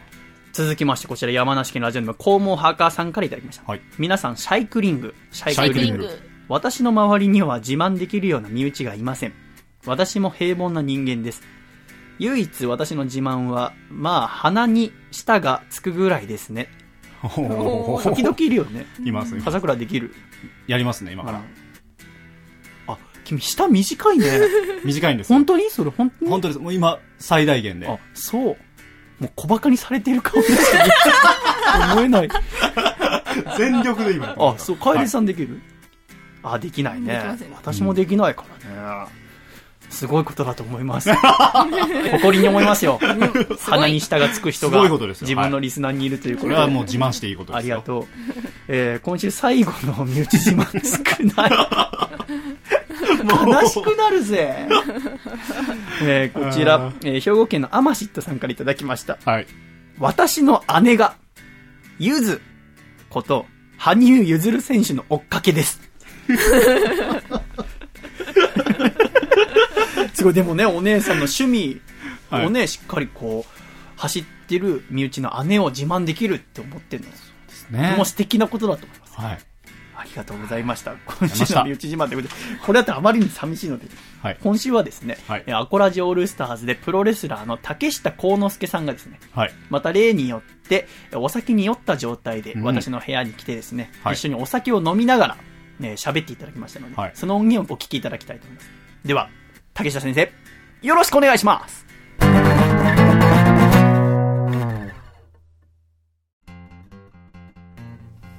シャイ、現在深夜20、もうすぐ25時になろうというところでございますが、今宵もこの方にお越しいただいております。えー細身のシャイボーイアコースティックラジオのエンディングコールからの一連の流れいきますエンディングピーンピーンピーンピーンピーンピーンピーンピーンピーンピーン暖かいシャイはい今のがアコラジオのエンディングコールの一連の流れです竹下先生、今宵もよろしくお願いします。よろしくお願いします竹下ですあれはでも、ちょっと理由があって、はい要は一連のこう、なんていうんですか、エンディングの曲が流れて、はいこのタイミングで音が下がるとか決まっているので、毎回同じ感じになってテンプレートがあるんですね。そうですね。そういう。暖かいシャイ。なんでそんなに暖かい聞かせたんやろうなっていつも。なんでって思ってたんですけどあそういうあれがあったんですね。そうそう事情が。それは知りませんでした。あの人、温かい落書き貸したいんだな。そこだけ。どういうメッセージが。うん。そうなんじゃあ今週も多分温かいは聞いてもらうことにそうでしょうね。なると思いますけいやー僕怒ってんすよ。ど。なんで、ほんま。怒ってるというかなんか僕なんかしました？笠倉です笠倉に。あ、笠倉か。いいよ、僕もここにしてもらって頑張ろう。なんかやりましたっけ？でなんかねあのアコラジックの方からねお便りをいただいてねいや、原島選手との試合が大阪であります、岐阜県の相撲さんのみどりさんが、はいみどりさんからね、ありますみたいな紹介していただいてね。え、でなんかまあその時は僕いなかったじゃないですか。ちょっとそうか、竹ちゃんってのお便りがあって、はい。竹ちゃんがその週、お酒飲んではいたんだけど、一緒に。うんうんうん。ちょっとの飲みすぎて。飲みすぎたり。外で飲んでたりはいはいあったから、その週は代わりに笠倉が竹ちゃんを想定して、はい。はいモノマネいやなんかそしてくれたのなんか細見さんが笠倉代わりにみたいなけちゃん。のもう代弁してよみたいな感じで言ったじゃないですか。それはいいんですけどあれ何なんですか？あれ僕の前なんですか？いや、君の真似なんじゃない？あれモノマネしてんですか？真似してるんじゃない？ちょっと一回聞いてもらおうか、笠倉のもの。そうっすね。じゃあちょっと笠倉のもの聞いてください、どうぞ。うん、いまあ、その、まあ、いつも、弥生県空で、あの、バッチバチに鍛えてるから、まあ、これで、まあ、鍛えた太ももで、思いっきり蹴り入れてやったら、バーンや。うーん、せやなまあ、あっちも全力でぶつかってきよるから、こっちも全力でぶつかるまで、そのぶつかり合い、見てくれ。それだけや。ありがとうございます。ということで、ありがとう今週もありがとう。シーラね。怒られる怒られる。はい、ということで聞いていただきました。あれそれなんすかそれ？いや、そんな思ってないってよ。え、僕のマネだから、やっぱ、なんやかんや風倉と君もう5、6回会ってるよね。はアコラジにはい。君が来ていただいたり、僕いはが君の家に行ったいり、はいはでその中でやっぱ感じた時にしいちょっと舐めてるでしょちょっと。で多分まあ笠倉さんよね結構。で笠倉さんのあのまたお子さん可愛いんですよ。ははいもうずーっとアコラジ休ませの時もずーっと。あ、たけちゃんに懐いてたよね、はいすごい懐いてもらってね。あのバカ俺に全然懐かないよ人を見るんで赤ちゃんは。本質を。あれ本当に懐いてもらってあやしてるとことか見てたから多分ね舐めてんすよね。あ腹立った。あ笠倉に。ほんま。でなんかそのねあの聞いてもらったら分かるんですけどね。ねやった後に「僕殴られんじゃないですか」みたいな「怒られないっすか」みたいなこと言うんですけどそれがまだねチャラい。で今度は本当ねそんなね暴力で痛めつけたそんなんじゃなくてなんか喋りで。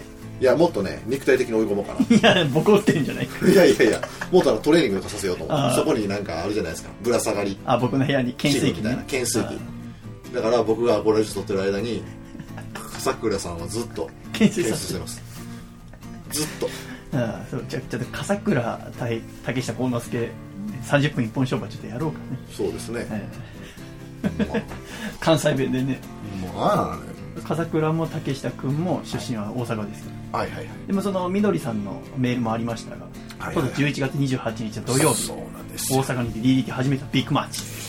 この放送が、あ配信されてるのは11月29日かな？29日の日曜日。そうですね。だからもう終わってるんですけどうんどうなってちょっとこの収る録してる時は竹下とお酒飲んでる時。いやだからもう僕明日が2日前とかそうよね。だからもう日付かという今日ですけどもう明日からもう禁酒しようと思ってるんで。そうね。もう万全な体調整えて。ちょっと早めに大阪にも前乗りして体調ベストコンディションでと思ってるんで、まあ今日はちょっとこうやって夜中にね来たんですよね。あそう。大阪に行く前の別れを告げにそうです、佐藤家にまあ、験担ぎみたいなもんですよ。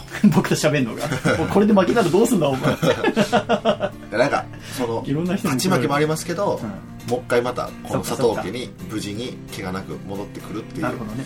うん、そういう験担ぎはちょっとね最近持ってるんです。いやバコラジッコの方も何人か行かれるっていうのを聞いてますねそうなんですよ、ええ。大阪大会もそうですし例えばこの間遠征があったんですけど、その時のあの富山で試合してたね。は富山の高岡でした時とかあも、はアコラジックの方がねメールでチケット注文くださってああそうですか。あのお子様とお嫁様と、はあ旦那さんも一緒に？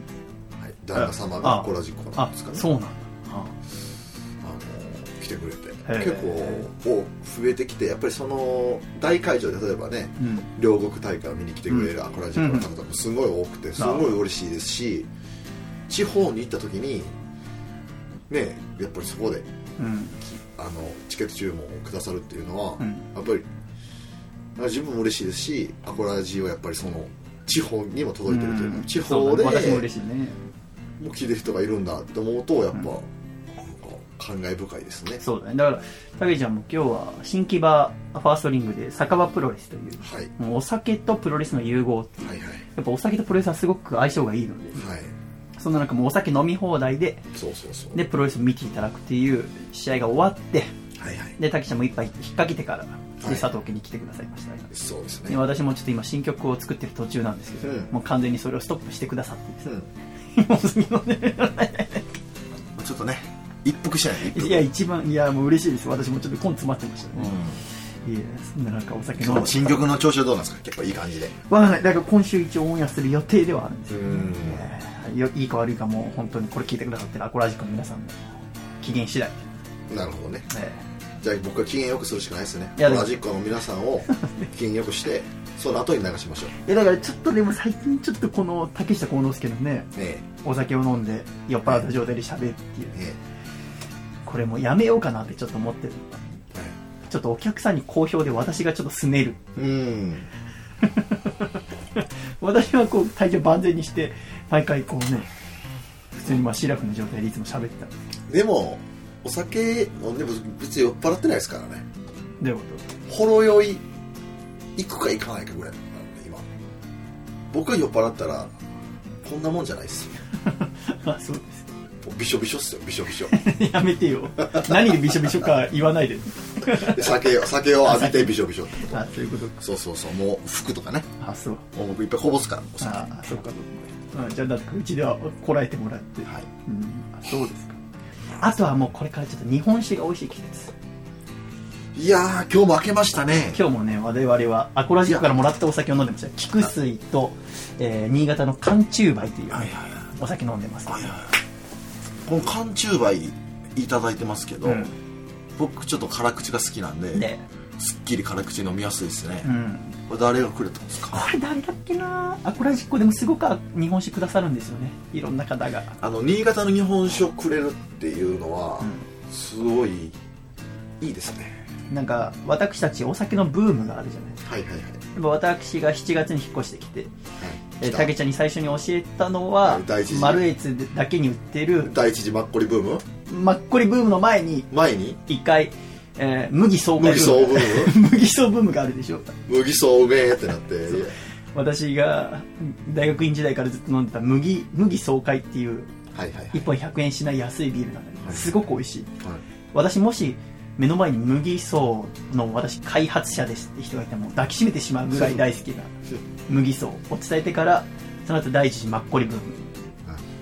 マッコリブームがあっての黒糖焼酎ブームがある。ありましたねやっぱ私奄美大島行ってで いや一応録音してるんで ゲップやめてもらっていいですか？生理現象なんですよね。それがしょうがないですしょうがないです。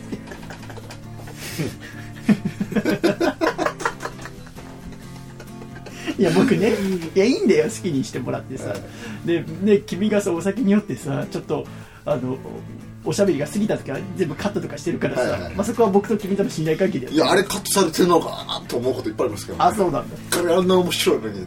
やっぱ僕はやっぱほらあの DDT 君がいる団体にもお世話になってるから。そうですね。やっぱスーパースターとして君を守んなきゃっていう意識もやっぱあるしね。そうですね。いやそれはだって僕がそんないろいろ言うのはね。編集技術、ね。編集するセンスをね、信じて言えないことも喋ってるわけですから。でもねそのカットしたとこ面白いんだよね。いつかこうイベントとかで、ね、やりたいね。配信危ないけどちょっと。いいですね。竹下幸之助 NG 集だけは NG 集集いめいっすね。いいですね。そんな中でございますけども。今週のメッセージテーマなんですけど、はい。結構長いことしゃべこれねまだどんだけカットされてるんだろうないやもういっぱいカットしてくださいね。面白いとこだけ面白い。今週のメッセージテーマは、はい。あなたの身内自慢僕はないんだよね身内自慢ない？特には。僕いっぱいあるけどな。あそうなんか一個教えてもらっていいですか？弟さんとか何個下弟は5個下で今中学3年生ですけど。中3かまだ。でもねサッカーすごいっすよ。あサッカーやってうん。サッカーすごいし、ね、ガンバ大阪陣営ユースで活躍してたし今はまたサッカーの推薦で大阪の方向の強いところ行くし。たあそうなんだ。身長何センチぐらい？僕よりでかいですからね。そう。中3で。すごい。88ぐらいあるんじゃないですか。あそう。それはいいね。うんまあでかいです。いつか出てもらおうサッカー選手になって。そうですね。あのね僕ちょっと最近面白い話をお母様からタレコミもらったんですよ。うん。あの僕の弟があの中学生今の中学生とかって僕の高校の最後の方でもそういう名残やったんですけどとにかく iPhone とかスマホでみんな曲って音楽ってガンガン流すんですよ。今流行りの音楽とかって。あんまり細井さんはそういう文化なかったでしょ。うん、スマートフォンもないからね。だからウォークマンとかでもなかったでしょ。聞く自分でイヤホンで聞くっていうのはあるけどとにかく家の中とかでもスマホからこう流すっていう。ない。僕もちょっとそれはあるあってよく自分の家でもねとにかく音楽を流し続けてるんですけど、うん。とにかく流すんですよ。で弟とかもう多分そのもうど真ん中なんで、うん。とにかく寝る寸前までスマホで流してるみたいな枕元で。タイマーをかけて。タイマーをかけて。しかもそのまま寝るみたいな。あずっと一日音楽聴いてるみたいな授業中以外はみたいな感じなんですよ、でどうやら弟の枕元から最近流れてる音楽は細身のシャイボーイという。どうやって私の曲を仕入れてるの？何かしら僕でが僕あの僕 CD 関係基本置いてきてるんで実家に。細身のシャイボーイのあのファーストアルバム。僕が両国大会でもらったやつあるじゃないですなか国技館2で年前の。はい。あれを聞いてるかな iPhone だからコラジ聞いてるか。あコラジ聞いてたらすごいね。でも弟シャイ細見さんなんかがシャイボーイを名乗るのは本当おこがましいぐらいシャイボーイなんで。もあそうなんだ。う本当すごいですよ。あそ家では本当一日二言喋ったら多いぐらいですうあそう。僕とも全然喋ってくれないし。科目で1 8 8センチある中3はもう手に負えないね俺のそうですね。楽しみだね会うのが。長生きしようと思う。ねうんだからどうやって何人から聞いてるのかわかんないんですけどどうやら最近弟のスマホからそのシャイボーイが流れてるという。すごいねそれ。いやそのシャイボーイすごいっすねと思って。年齢を問わず僕の弟のそのなんかうん。そういうツボにもハマるのかだ僕が多分精神年齢が多分15歳16歳ぐらいからあ合ってないんだよね。だから曲もの主人公の男の子とかは多分1516歳のままなんだよねだから、まあ、弟と別にそんなね彼女おるんかとかそんな話もそんなしないんで分かんないですけど、まあ、仮にね彼女とかがいてねもう中学3年生でつい高校生になるじゃないですか、うん。学校も離れるから別れようとか言って別れられてあ。あの子の声がうまくいきませんようにとか聞いてたらどうしようかなと。思っていいじゃん別に。いやいやいやちょっとこじらせるでしょこれから。高校生活絶対こじらせるでしょ。いやいいじだからちょっとそれ心配してるんですよ。ゃんサッカーにね。サッカー一本で行ってくれたらいいけど。サッカー一本で。なかなかそうもいかないもんね。うーん。でもまあまっすぐに育ってほしいな。うんうちのおかんはやっぱでかい。そうだね。あれは自慢っすね。全然僕なんかより腕とか太いもんね。全然全然太いですよ。ね。3 6 7センチありますからね。腕の太さ。僕で今42ぐらいですからね。ああそっか。僕1年ぐらい前まで38とかでした。まあじゃあ母ちゃんとあんま変わんないぐらい。あんま変わんないですよ。やっぱあの体でかいっていうのは子供の時は嫌でしたけど、なんかうちのお母さん他のお母さんに太ってるなと思ってたんですけど今思え太ってんじゃないんだよね。ばそう今思えば太ってるんじゃないんですよね。パワーがある。筋肉なんですよそう力がある。だから僕あの両国大会今年のはいはい。8月の時に、ちょうどたけしちゃんのお父さんお母さんご両親はがい。来られてるのを見つけて、はい。でお世話になってるから、まあ、君にね、はい。お世話になってるからお世話になって、まあ、細身のシャイボーイですよ肩バーンってあら細見さん可愛いわねって言われて私この年になって可愛いって言われて思わなくてやっぱ あのパワフルなお母さんにとって私なんてまだまだひよっこ。いやいやでも僕のお父さん焼き鳥屋さんしても25年ぐらい超えてるんでね。ね。あれもういろんな人見てきてますけど、ね。細井さんみたいな人見たことなかったわ言ってましたよ。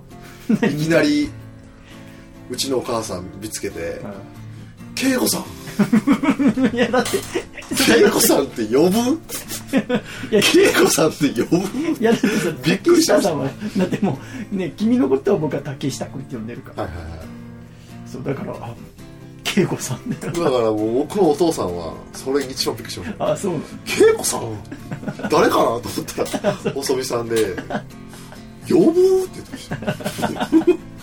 それでこの間盛り上がりましたけど。あそうですかそうですちょっとね私もなんとかねこの番組で毎週 CM 流させてもらってますけど大吉行かなきゃな。ねいつか大吉でねアコラジッコと一緒にお酒とか飲めたらす素晴らしいですよえ、まあ、イベントとかできたらいいですね。ちょっとね絶対にそれ叶えましょうからでもそろそろもう大吉の焼き鳥食べてデッドリフト200キロバンバン上げたったらええねんっていうと CM をそろそろもうあれいいんじゃないかな。でもあれで俺編集してて毎回こう CM のところにこうドラッグして持ってくる。それをセットするとあ今週も俺作業してるなって気になる。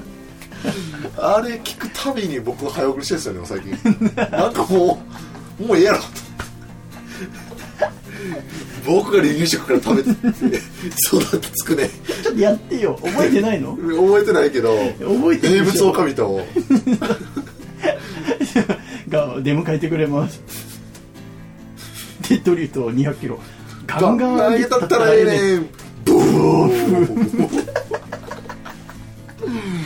まああれはね東京都シャトーブリアンさんのねああそうだね。あおのスポンサーのあのあれでやってくれてますけど、いいことですよ。こうやってお酒を飲んで楽しく喋れるっていう。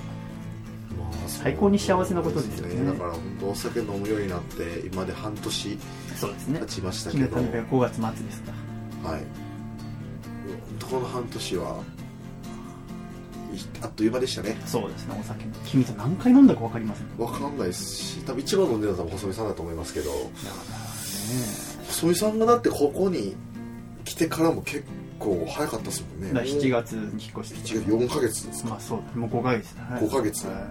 早っ。はい。やすごいね。そう考える5ヶ月ってちょうどあれですよねカップルだったらちょっと落ち着き出した頃ですよね。一番イチャイチャとかするの。と 君が何を知ってるんだね。ちょっと落ち着き始めた頃。ちょっと落ち着きました生活は。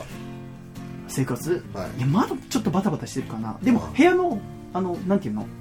家具の配置とかは落ちてうん。でちょっと新鮮味はちょっとなくなりつつあるみたいたうーん一人でも最近ちょっと料理始めたから、はい。それがまた新たなな。だからカップルでもそうでしょ3ヶ月ぐらいが結構最初の新鮮味のピークであちょっと落ち着き始めたからまた新しい何かいやだから2人の新しいスパイスをちょっと探すみたいな その期間じゃないですか。だからそれですよ今。だからそれが料理なんですね。あそうだそうかもしれません。う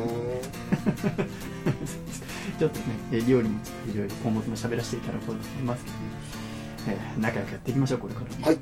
お願いします。よろしくお願いします。じゃあ、竹下先生の決め文句でお別れしましょんはいじゃあいつものやついきます WXY う。寿司ありがとうございました。アディオース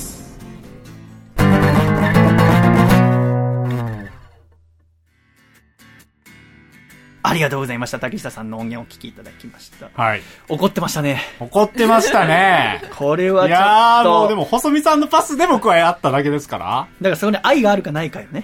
竹下くんは愛を感じられなかったんだろうね。相当怒ってましたよ、あれは。竹下幸之助対笠倉涼。対決ね、何対決しようかな。はい、なんか、あの、懸垂とかね、させられそうなことを言ってましたけど。だからお互いの得意分野で勝負。っていそうですよね。だ竹ちゃんのターンは筋トレをして、笠倉は何で勝負する、そうです竹ちゃん。ね。あの、大喜利とかにしてみる。大喜利をして、懸垂中の竹下さんを笑かして落とせば勝ちみたいな、なんかそういう戦い方も。面白いのかな、わかんないです。あと、私もお酒飲んでたから、はいこれ聞いててびっくりしたんだけど、君の0歳の娘のことをあのバカって呼んでるいや、そうですよね。あれはちょっと心外ですけど。あれひどい。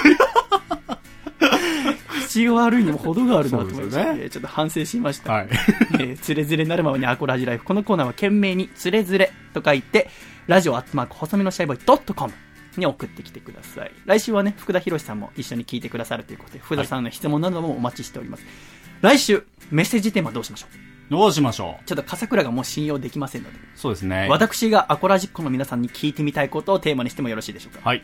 では、来週のメッセージテーマは、こちら。アコラジグラビア大賞 2015! シャイということで、2015年も間もなく終わるというところでございますが、この1年間であなたが思う一番活躍したグラビアアイドルを教えてください。いやー、お聞きしたい。今年1年もただ、もう暑かったですよ。ねえ、以前グラビアの話をした時、まあ女性リスナーから大不評、はい男性から大好評ということで お送りしたあの企画が帰ってきます。はい皆さんの一番活躍したと思われるグラビアアイドルの方を教えてください。これはもちろん、なんかこう雑誌にたくさん出てるよっていう人でも構いませんし、あなたの中で一番活躍してくれた人でも構いません。はい。ぜひ、ラジオとマコスメにしゃべドットコム送ってきていただいて。はい風倉はちなみにどなた？えー、あでも僕は、まあ、結構長い期間なんですけど、うん NMB48 の山本さやかさん、うん最近、まあ、秘書のなんかゲーテという雑誌で表紙で見たやったんですけど、まあ、ちょっとグッときちゃいますよね。だから、そこの違いだよね。私は全然グッとくない。狙いすぎて。ああ、なるほど。あざとさがやっぱりこう見えちゃうってことですか？でも、あそこをいいって思った方がいいんだよ。ほうほう。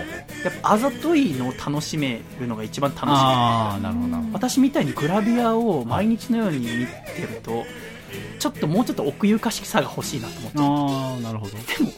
水着になってて奥ゆかしさってなんだよって。まあまあまあ、そもそもが。難しいところはあるんですけども、その手の話もちょっと来週したいと思います。皆さんの一番好きなグラビアアイドル、今年一番活躍したと思うアイドル教えてください。お願いいたします。では一旦、コマーシャル。アコラジお聞きの皆さん、お元気ですか ?2 億万年に一人の逸材、竹下幸之助です。プロレスラー竹下幸之助の強さの秘訣は、離乳食から食べ続けているつくねにあります。ぜひそのつくねを僕の両親のお店、焼き鳥大吉千島店でご堪能ください。名物おかみと美味しい焼き鳥があなたのお越しをお待ちしております。お店の詳しい営業日やアクセスは焼き鳥大吉千島店で検索してみてくださいね。大吉の焼き鳥食べてデッドリフト200キロバンバン上げたったらええねん。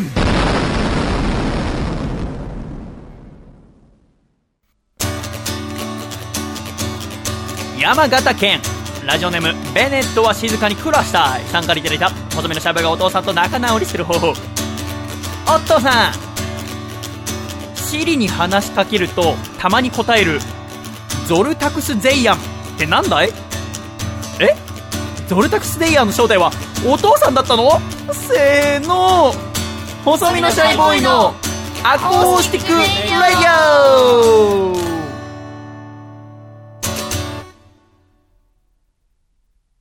ジロンラーメン世田谷店最終回。ジロンラーメン世田谷店。このコーナーではアコラジッコの皆様から持論を送っていただき、その持論に対して笠倉が共感度が高い場合は、マシマシ。普通だなっていう時はマシ。あまり共感できないなという時は、知るなし。というコールするコーナーでございましたが、このコーナー今週で最終回。はい。ラスト、ジロンラーメン。そうですね。笠倉先生よろしくお願いいたします。よろしくお願いします。1通目。こちら、宮城県ラジオネーム、ブルースドライバーさんからいただきました。入学してすぐの時、火をてらった自己紹介をすると、地獄の3年間が待っている。マシマシ。やったことある笠倉。あります。ある？やっぱ君ありそうだね、なんか。はい一発ギャグみたいな。一発ギャグみたいな感じで、ちょっと調子に乗ったら、すごい空気になるんで、あやめといた方がいいです。ーねでもちょっとは攻めたいよね。そうなんですよね。やっぱ印象に残りたいっていうのがね。楓ちゃんはなんかある？いや私は結構人見知りなので無難に言ってしま無難にか。なるほど。まあ、ちょっとね、勇気出すのはいいかもしれません。うん。続きまして、こちら千葉県ラジオネーム抜け作さんからいただきました。織田信長は、友達に、お前んち天井低くない？と言われたことがない。マシ。大阪府ラジオネーム山田さん号。もみじ狩りに迷彩の服を着てくる女性は、半端ない。知るなし。どういうことですか？すごいじゃん、だって。もみじ文明なくしたのっつって。迷彩服で来る。続きまして、こちらラジオネーム、知れば迷い、しなければ迷いの恋の道。割り箸がちょうど半分に割れた時は、弁当がいつもよりちょっぴり温かく感じる。マシ。思あなんとなくわかるような気がしますね。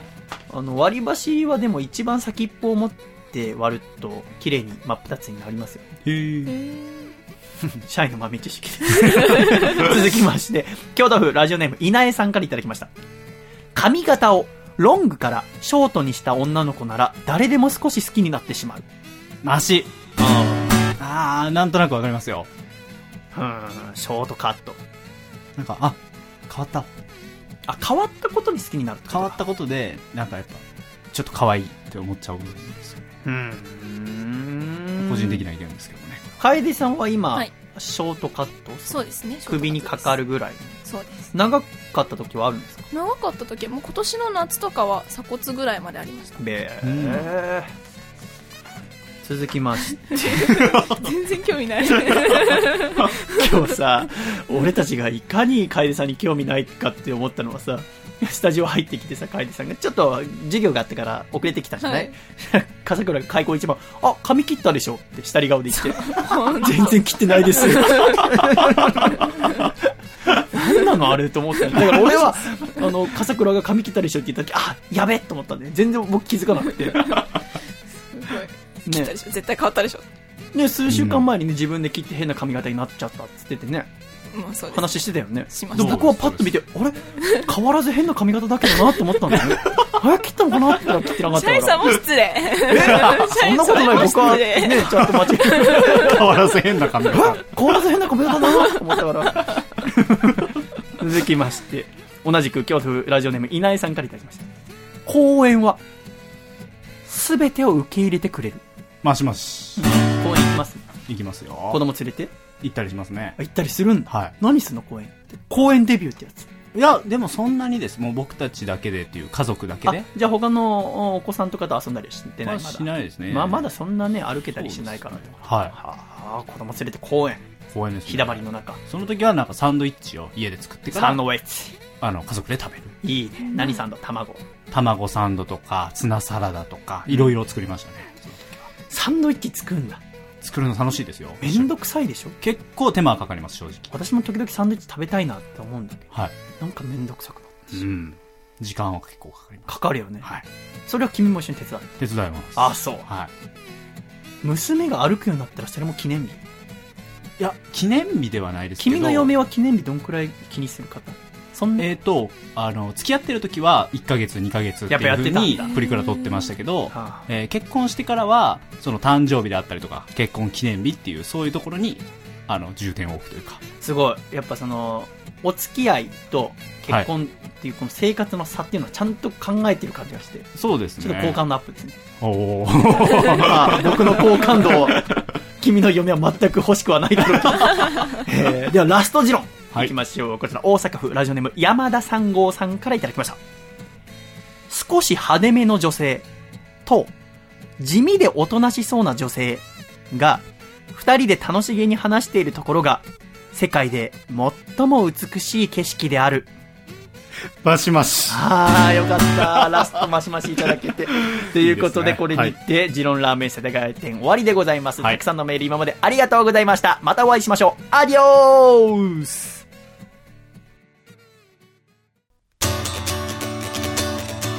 山梨県ラジオネームフォーモーハーカーさんからいただいた子供のシャイブがお父さんと仲直りする方法。オットさん。え？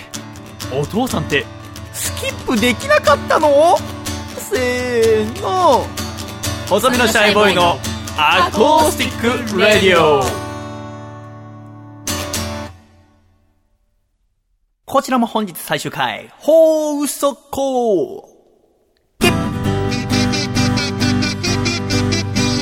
放送後期このコーナーはアコラジックの皆様から架空のラジオ番組の放送後期を送っていただくというコーナーになっております風クーラはい。こちらも本日最終回となっていますそうですね。このコーナーは楓さんに読んでいただきましょう、はいではこちら放送後期最終回ですからしっかりを読んでくださいよろしくお願いいたしますはい。千葉県ラジオネーム抜け作さんからいただきました。ありがとうございます虹の雨天限定ラジオ、虹に夢中の放送後期。深夜2時に強力な電波を飛ばしてオールナイト日本に被せて放送されるこの番組。今日は金曜日なので、三代目日陰、サルトビヒルゼンのオールナイト日本に被せて放送しました。北関東の皆さん、三代目のファンの皆さん、突然放送すみませんでした。でも、この放送を続けないと、国に人質に取られた妹が、いや、なんでもないです。10日ぶりの放送ということで、虹さん気合十分かと思いきや、任天堂の株価が下がり大損。虹さんの気分も下げっぽよ。虹さんの体の色も紫が9割占めて、毒に体が起こされた人みたいでした。後日分かった話ですが、この時、本当に毒に侵されているそうです。親の七光だと揶揄されることもありましたが、虹さんは本当に人気と実力と親の権力、すべてを兼ね備えた素晴らしい方でした。虹さんは亡くなりましたが、虹さんの七色の意志と栄光は永遠に不滅です。ありがとうございます。全く内容がわからない。虹、虹ですよね。虹さんの。虹さんのでわかんないんだよね。で 最後の最後になって七色のがあああの虹かレインボーか一番最後にやっとわかるっていう、やっていただ亡くなってしまったうそうですけど、えー残念。もう虹を見ることはできませんね。はい。ね。では最後のメールいってみましょうか。こちら。ラスト放送後期でございます。楓さんよろしくお願いいたします東京都ラジオネーム中水園さんからいただきましたあ。りがとうございます田崎真也の今宵もワインをの放送後期。世界的ソムリエの田崎真也が毎回3本おすすめのワインを紹介するこの番組。この放送後期では今回紹介したワインについておさらいします。まず1本目は、ファルネーゼカサーレベッキオモンテプルチアーノダブルッツォです。南イタリアのファルネーゼ社を代表するワインで、モンテプルチアーノダダブルッツォという品種のブドウを使用しています。2本目は、カテナサパータマルベックアルヘンティーノ。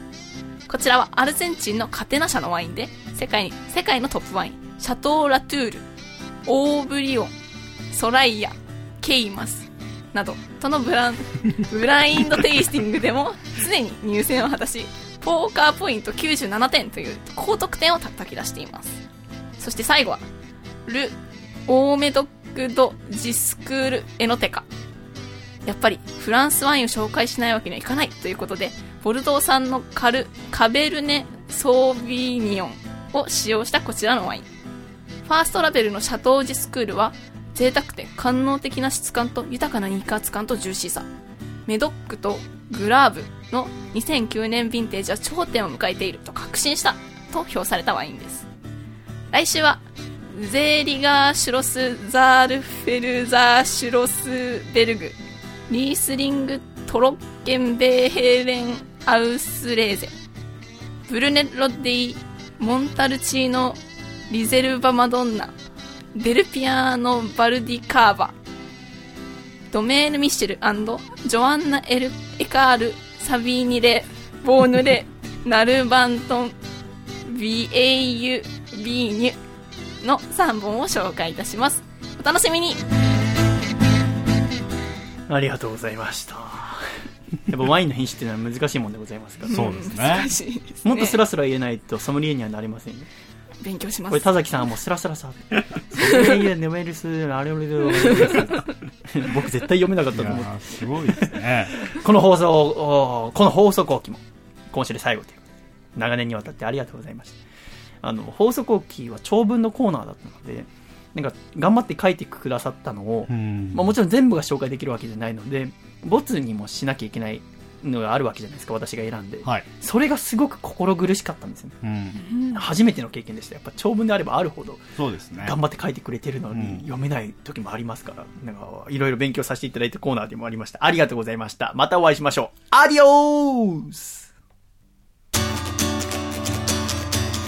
千葉県ラジオネーム抜け作さんからいただいたおための細胞がお父さんと仲直りする方法お父さんスター・ウォーズの公開が待ち遠しいからって夜中に家の前でライトセーバーを素振りするのはやめておくれよ。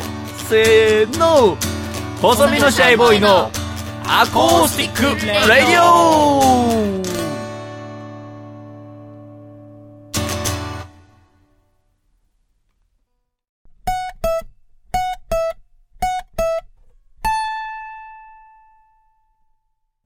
俺の人生をかけた人生をかけた人生をかけた人生をかけた人生のスタートです。見送りに来てほしいよ。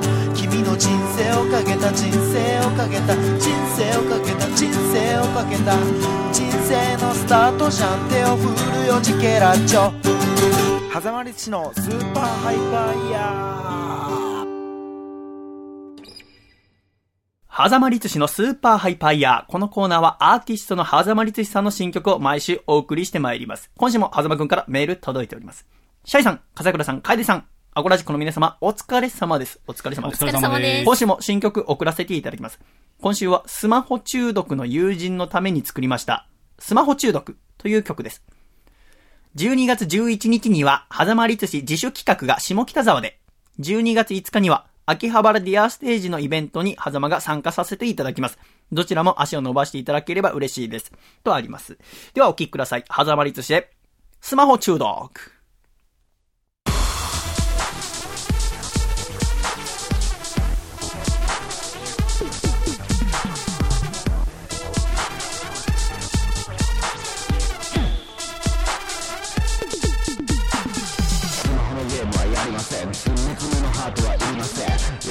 さんやめろ。スマホのゲームはやりません。ツーズのハートはいりません。お前のツイート見たくない。お前のツイート見るとじゃ。スマホのゲームはやりません。ツーズのハートはいりません。お前がどんな UK ラーメン食べたかなんてどうでもいいわ。スマホのゲームはやりません。ツーツーのハートはいりません。だから LINE のスタンプ試し送りやめろ。We are the スマホ中毒 We are the samba children. We are the samba children. 決して人に誇れるものではない。We are the samba children. We are the samba children. We are the samba children. やはり人に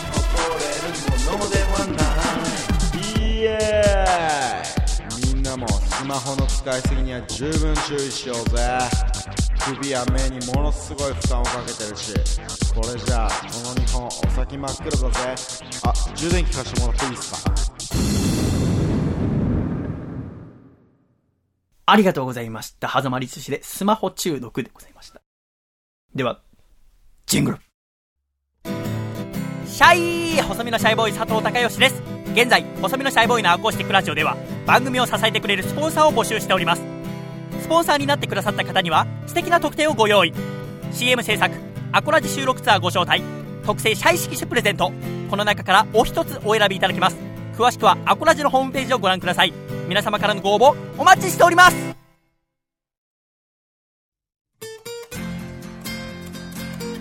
著作権のない音楽会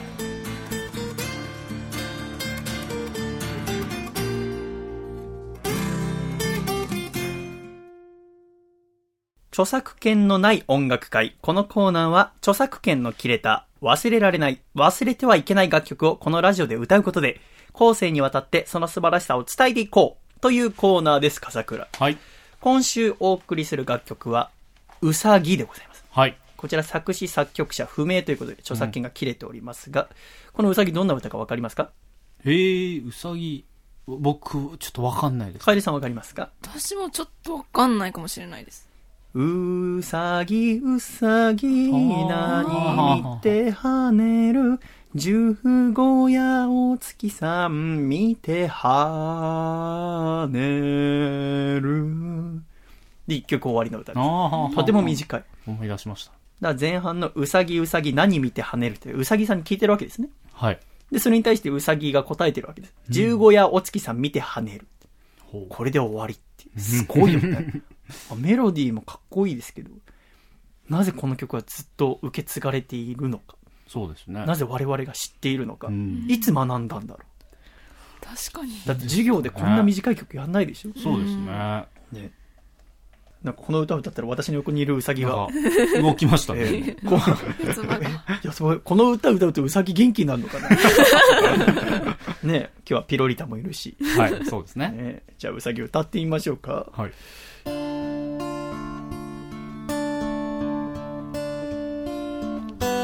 うさぎうさぎ何見て跳ねる？十五夜お月さん見て跳ねる。じゃあ笠倉行ってみましょうか。123はい。うさぎうさぎ何見て跳ねる？十五夜お月様見て跳ねる。かえりさん行ってみましょうか。ワンツーシー。はうさぎうさぎ何見て跳ねる。十五夜お月様見て跳ねる。いじゃあみんなでせーの。うさぎうさぎ何見て跳ねる？十五夜を月さん見て跳ねる。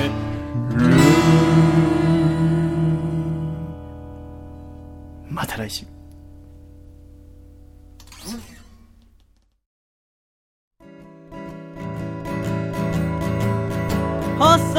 のシャイボーイ細身のシャイボーイ細身のシャイボーイ Oh yeah 細身のシャイボーイ細身のシャイボーイルールールー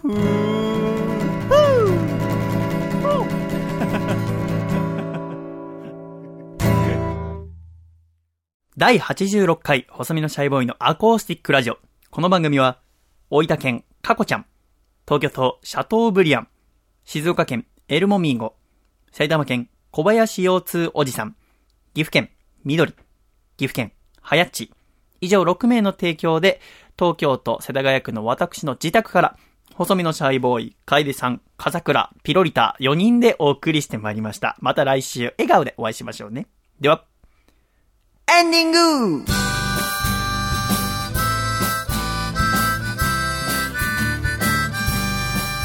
暖かいシャイということで、今週も暖かいの後のシャイがね、入りますね。またが、酒下に闇いられますけど。うんエンディングでございます。はい。風倉。寒くなりましたね。そうですね本。当にこの1週間で寒くなりましたが、寒くなると寒くなりましたねってみんなと会話しますね。しますします。そういう時なんて答えますか？寒くなりましたね。あの時の一番いい返しがわからないんですよね、未だに。そうですか。楓さんは冬は好きですか？冬は寒いのは苦手ですけど、まあ好きですね。私も嫌いじゃなかったんですけど、んいやこうやって一人暮らし初めての冬ということで、この家がまあ寒くて、そうですね。朝とか。だからまあ着る毛布を着て夜寝るようにしてますけど、うんなんとか風邪ひかないようにね、アコラジコの皆さんも健康には第一に期していただければと思いますが、第86回おさめしゃべのアーコーシックライド MVP はどのあたりにしましょう、楓さん？うん、どうしましょうかね。まあね、今この私の部屋、本当に今パーティー仕様で、うん。はい。ね、すごい。天井からはなんか玉みたいなのがぶら下がり、下がってる。えー地面には風船50個、まあ、さっき私が割ったから48個かな で上にはなんかこうレーミレースみたいな、なんていうの？これブーケじゃなくてえうん。ー、うんがあるわけです明らか馴染みがなさあの、パーティーやったことないので、私がわからない。あとはね、アコラジックの皆さんからか、あの、書いていただいて、送っていただいた絵がね、プリントアウトして部屋に貼ってあるんですけど、これすごくいいので、この後も貼っておこうと思いますのいいで、ね。ぜひ、これからでも、えー社員の部屋、彩り、綺麗にしてあげたいなって人はですね、絵描いていただいて、うんね、送っていただいてもいいですし、メールに添付していただいてもいいので、ぜひぜひ、私のラジオの絵を描いていただければと思います。よろしくお願いいたします。さあ、次回はいよいよ12月でございます。そうですね。12月何しましょうかね。12月、まあもう冬真っ只中ということで。冬真っ只中でございますが、来週は福田博さんが来てください。そうですね。そしてクリスマスソングをね、初披露でございますから、ちょっと頑張ってこの1週間ちょっと作ろうと思いますけれども、クリスマス、娘にもうなんかあげようとか決めてるんですか？いやー、特に決めてないですか、ね。あげない？まだ。まだちょっとわかんないので。あそっかまあでも、あの、服とかをこの前買い物に行きました。クリスマス、まあプレゼントじゃないですけど、はい、娘の服を買いました。自分たちっていつからクリスマスプレゼントもらってたんだろうね。はいつ楓さん。いつでしょう？でも気づいたらもらってましたからね。そうよねだからはい物心がつく頃にはもらってるってことは、うんおそらく3歳ぐらいからかな。うーん。2歳じゃまだわかんない。まだ多分わかんないと思います。要は、プレゼントとしてこの日に何か特特別なものをもらったっていう、うーんうん、なんかわかんない。3歳とか4歳かな。小学生の時の記憶が僕はすごいはっきりしてますね。プレゼントもらって嬉しかった。僕幼稚園であるね、もう記ああ。幼稚園。大獣人とかもらいました。あ、えっ、と、なんか超合金とかそうそうそうそう、はいヒーローも戦隊やっぱそういうのもらいますよね。もらいます。はプレゼント欲しいね。い。欲しいですね。嫁になんかあげんの？いや、考えてないですね。考えてないんだ。はい多分大切だよね、楓さん。そうですよ大切ですよそうですよね。確かに。なんかあげなよ。娘には服を買ってみたいな、うんね油断してましたね、ちょっとね。そうだねはい。結婚したら終わりじゃないから。そうです。結婚してからが始まりだから。あ、すごい、なんか先先輩っぽい。まあ、てめえがどんな面して言うんだって話だけどね。本当に。本当に申し訳ない。既婚者のコメントでしたからね。今結婚が始まり。しょうもな。本当に何やってんだって話だよ。こんな一人でさ、ラジオばっかやって。はぁちょっと反省しなきゃいけないですけどね。でもなあーもう僕はもう恋人できたらすぐ言うけどね。恋人できました。ああ。楽しみだね、その日が。いや、楽しみです。その日楽しみですよね。はいちょっとニヤニヤしてるんだろうね。いや、ずっとニヤニヤ。笠倉には前もっては言わないだろうね。あ放送始まって、実は笠倉に。ーなるほど、なるほど。彼女ができました。ええー、みたいな。その日を信じて頑張っていきたいと思います。また来週お会いしましょう。いくぞ !1、2、3、シャイまた来週。寒くなってきたので皆さん体調に気をつけてね、回だったね。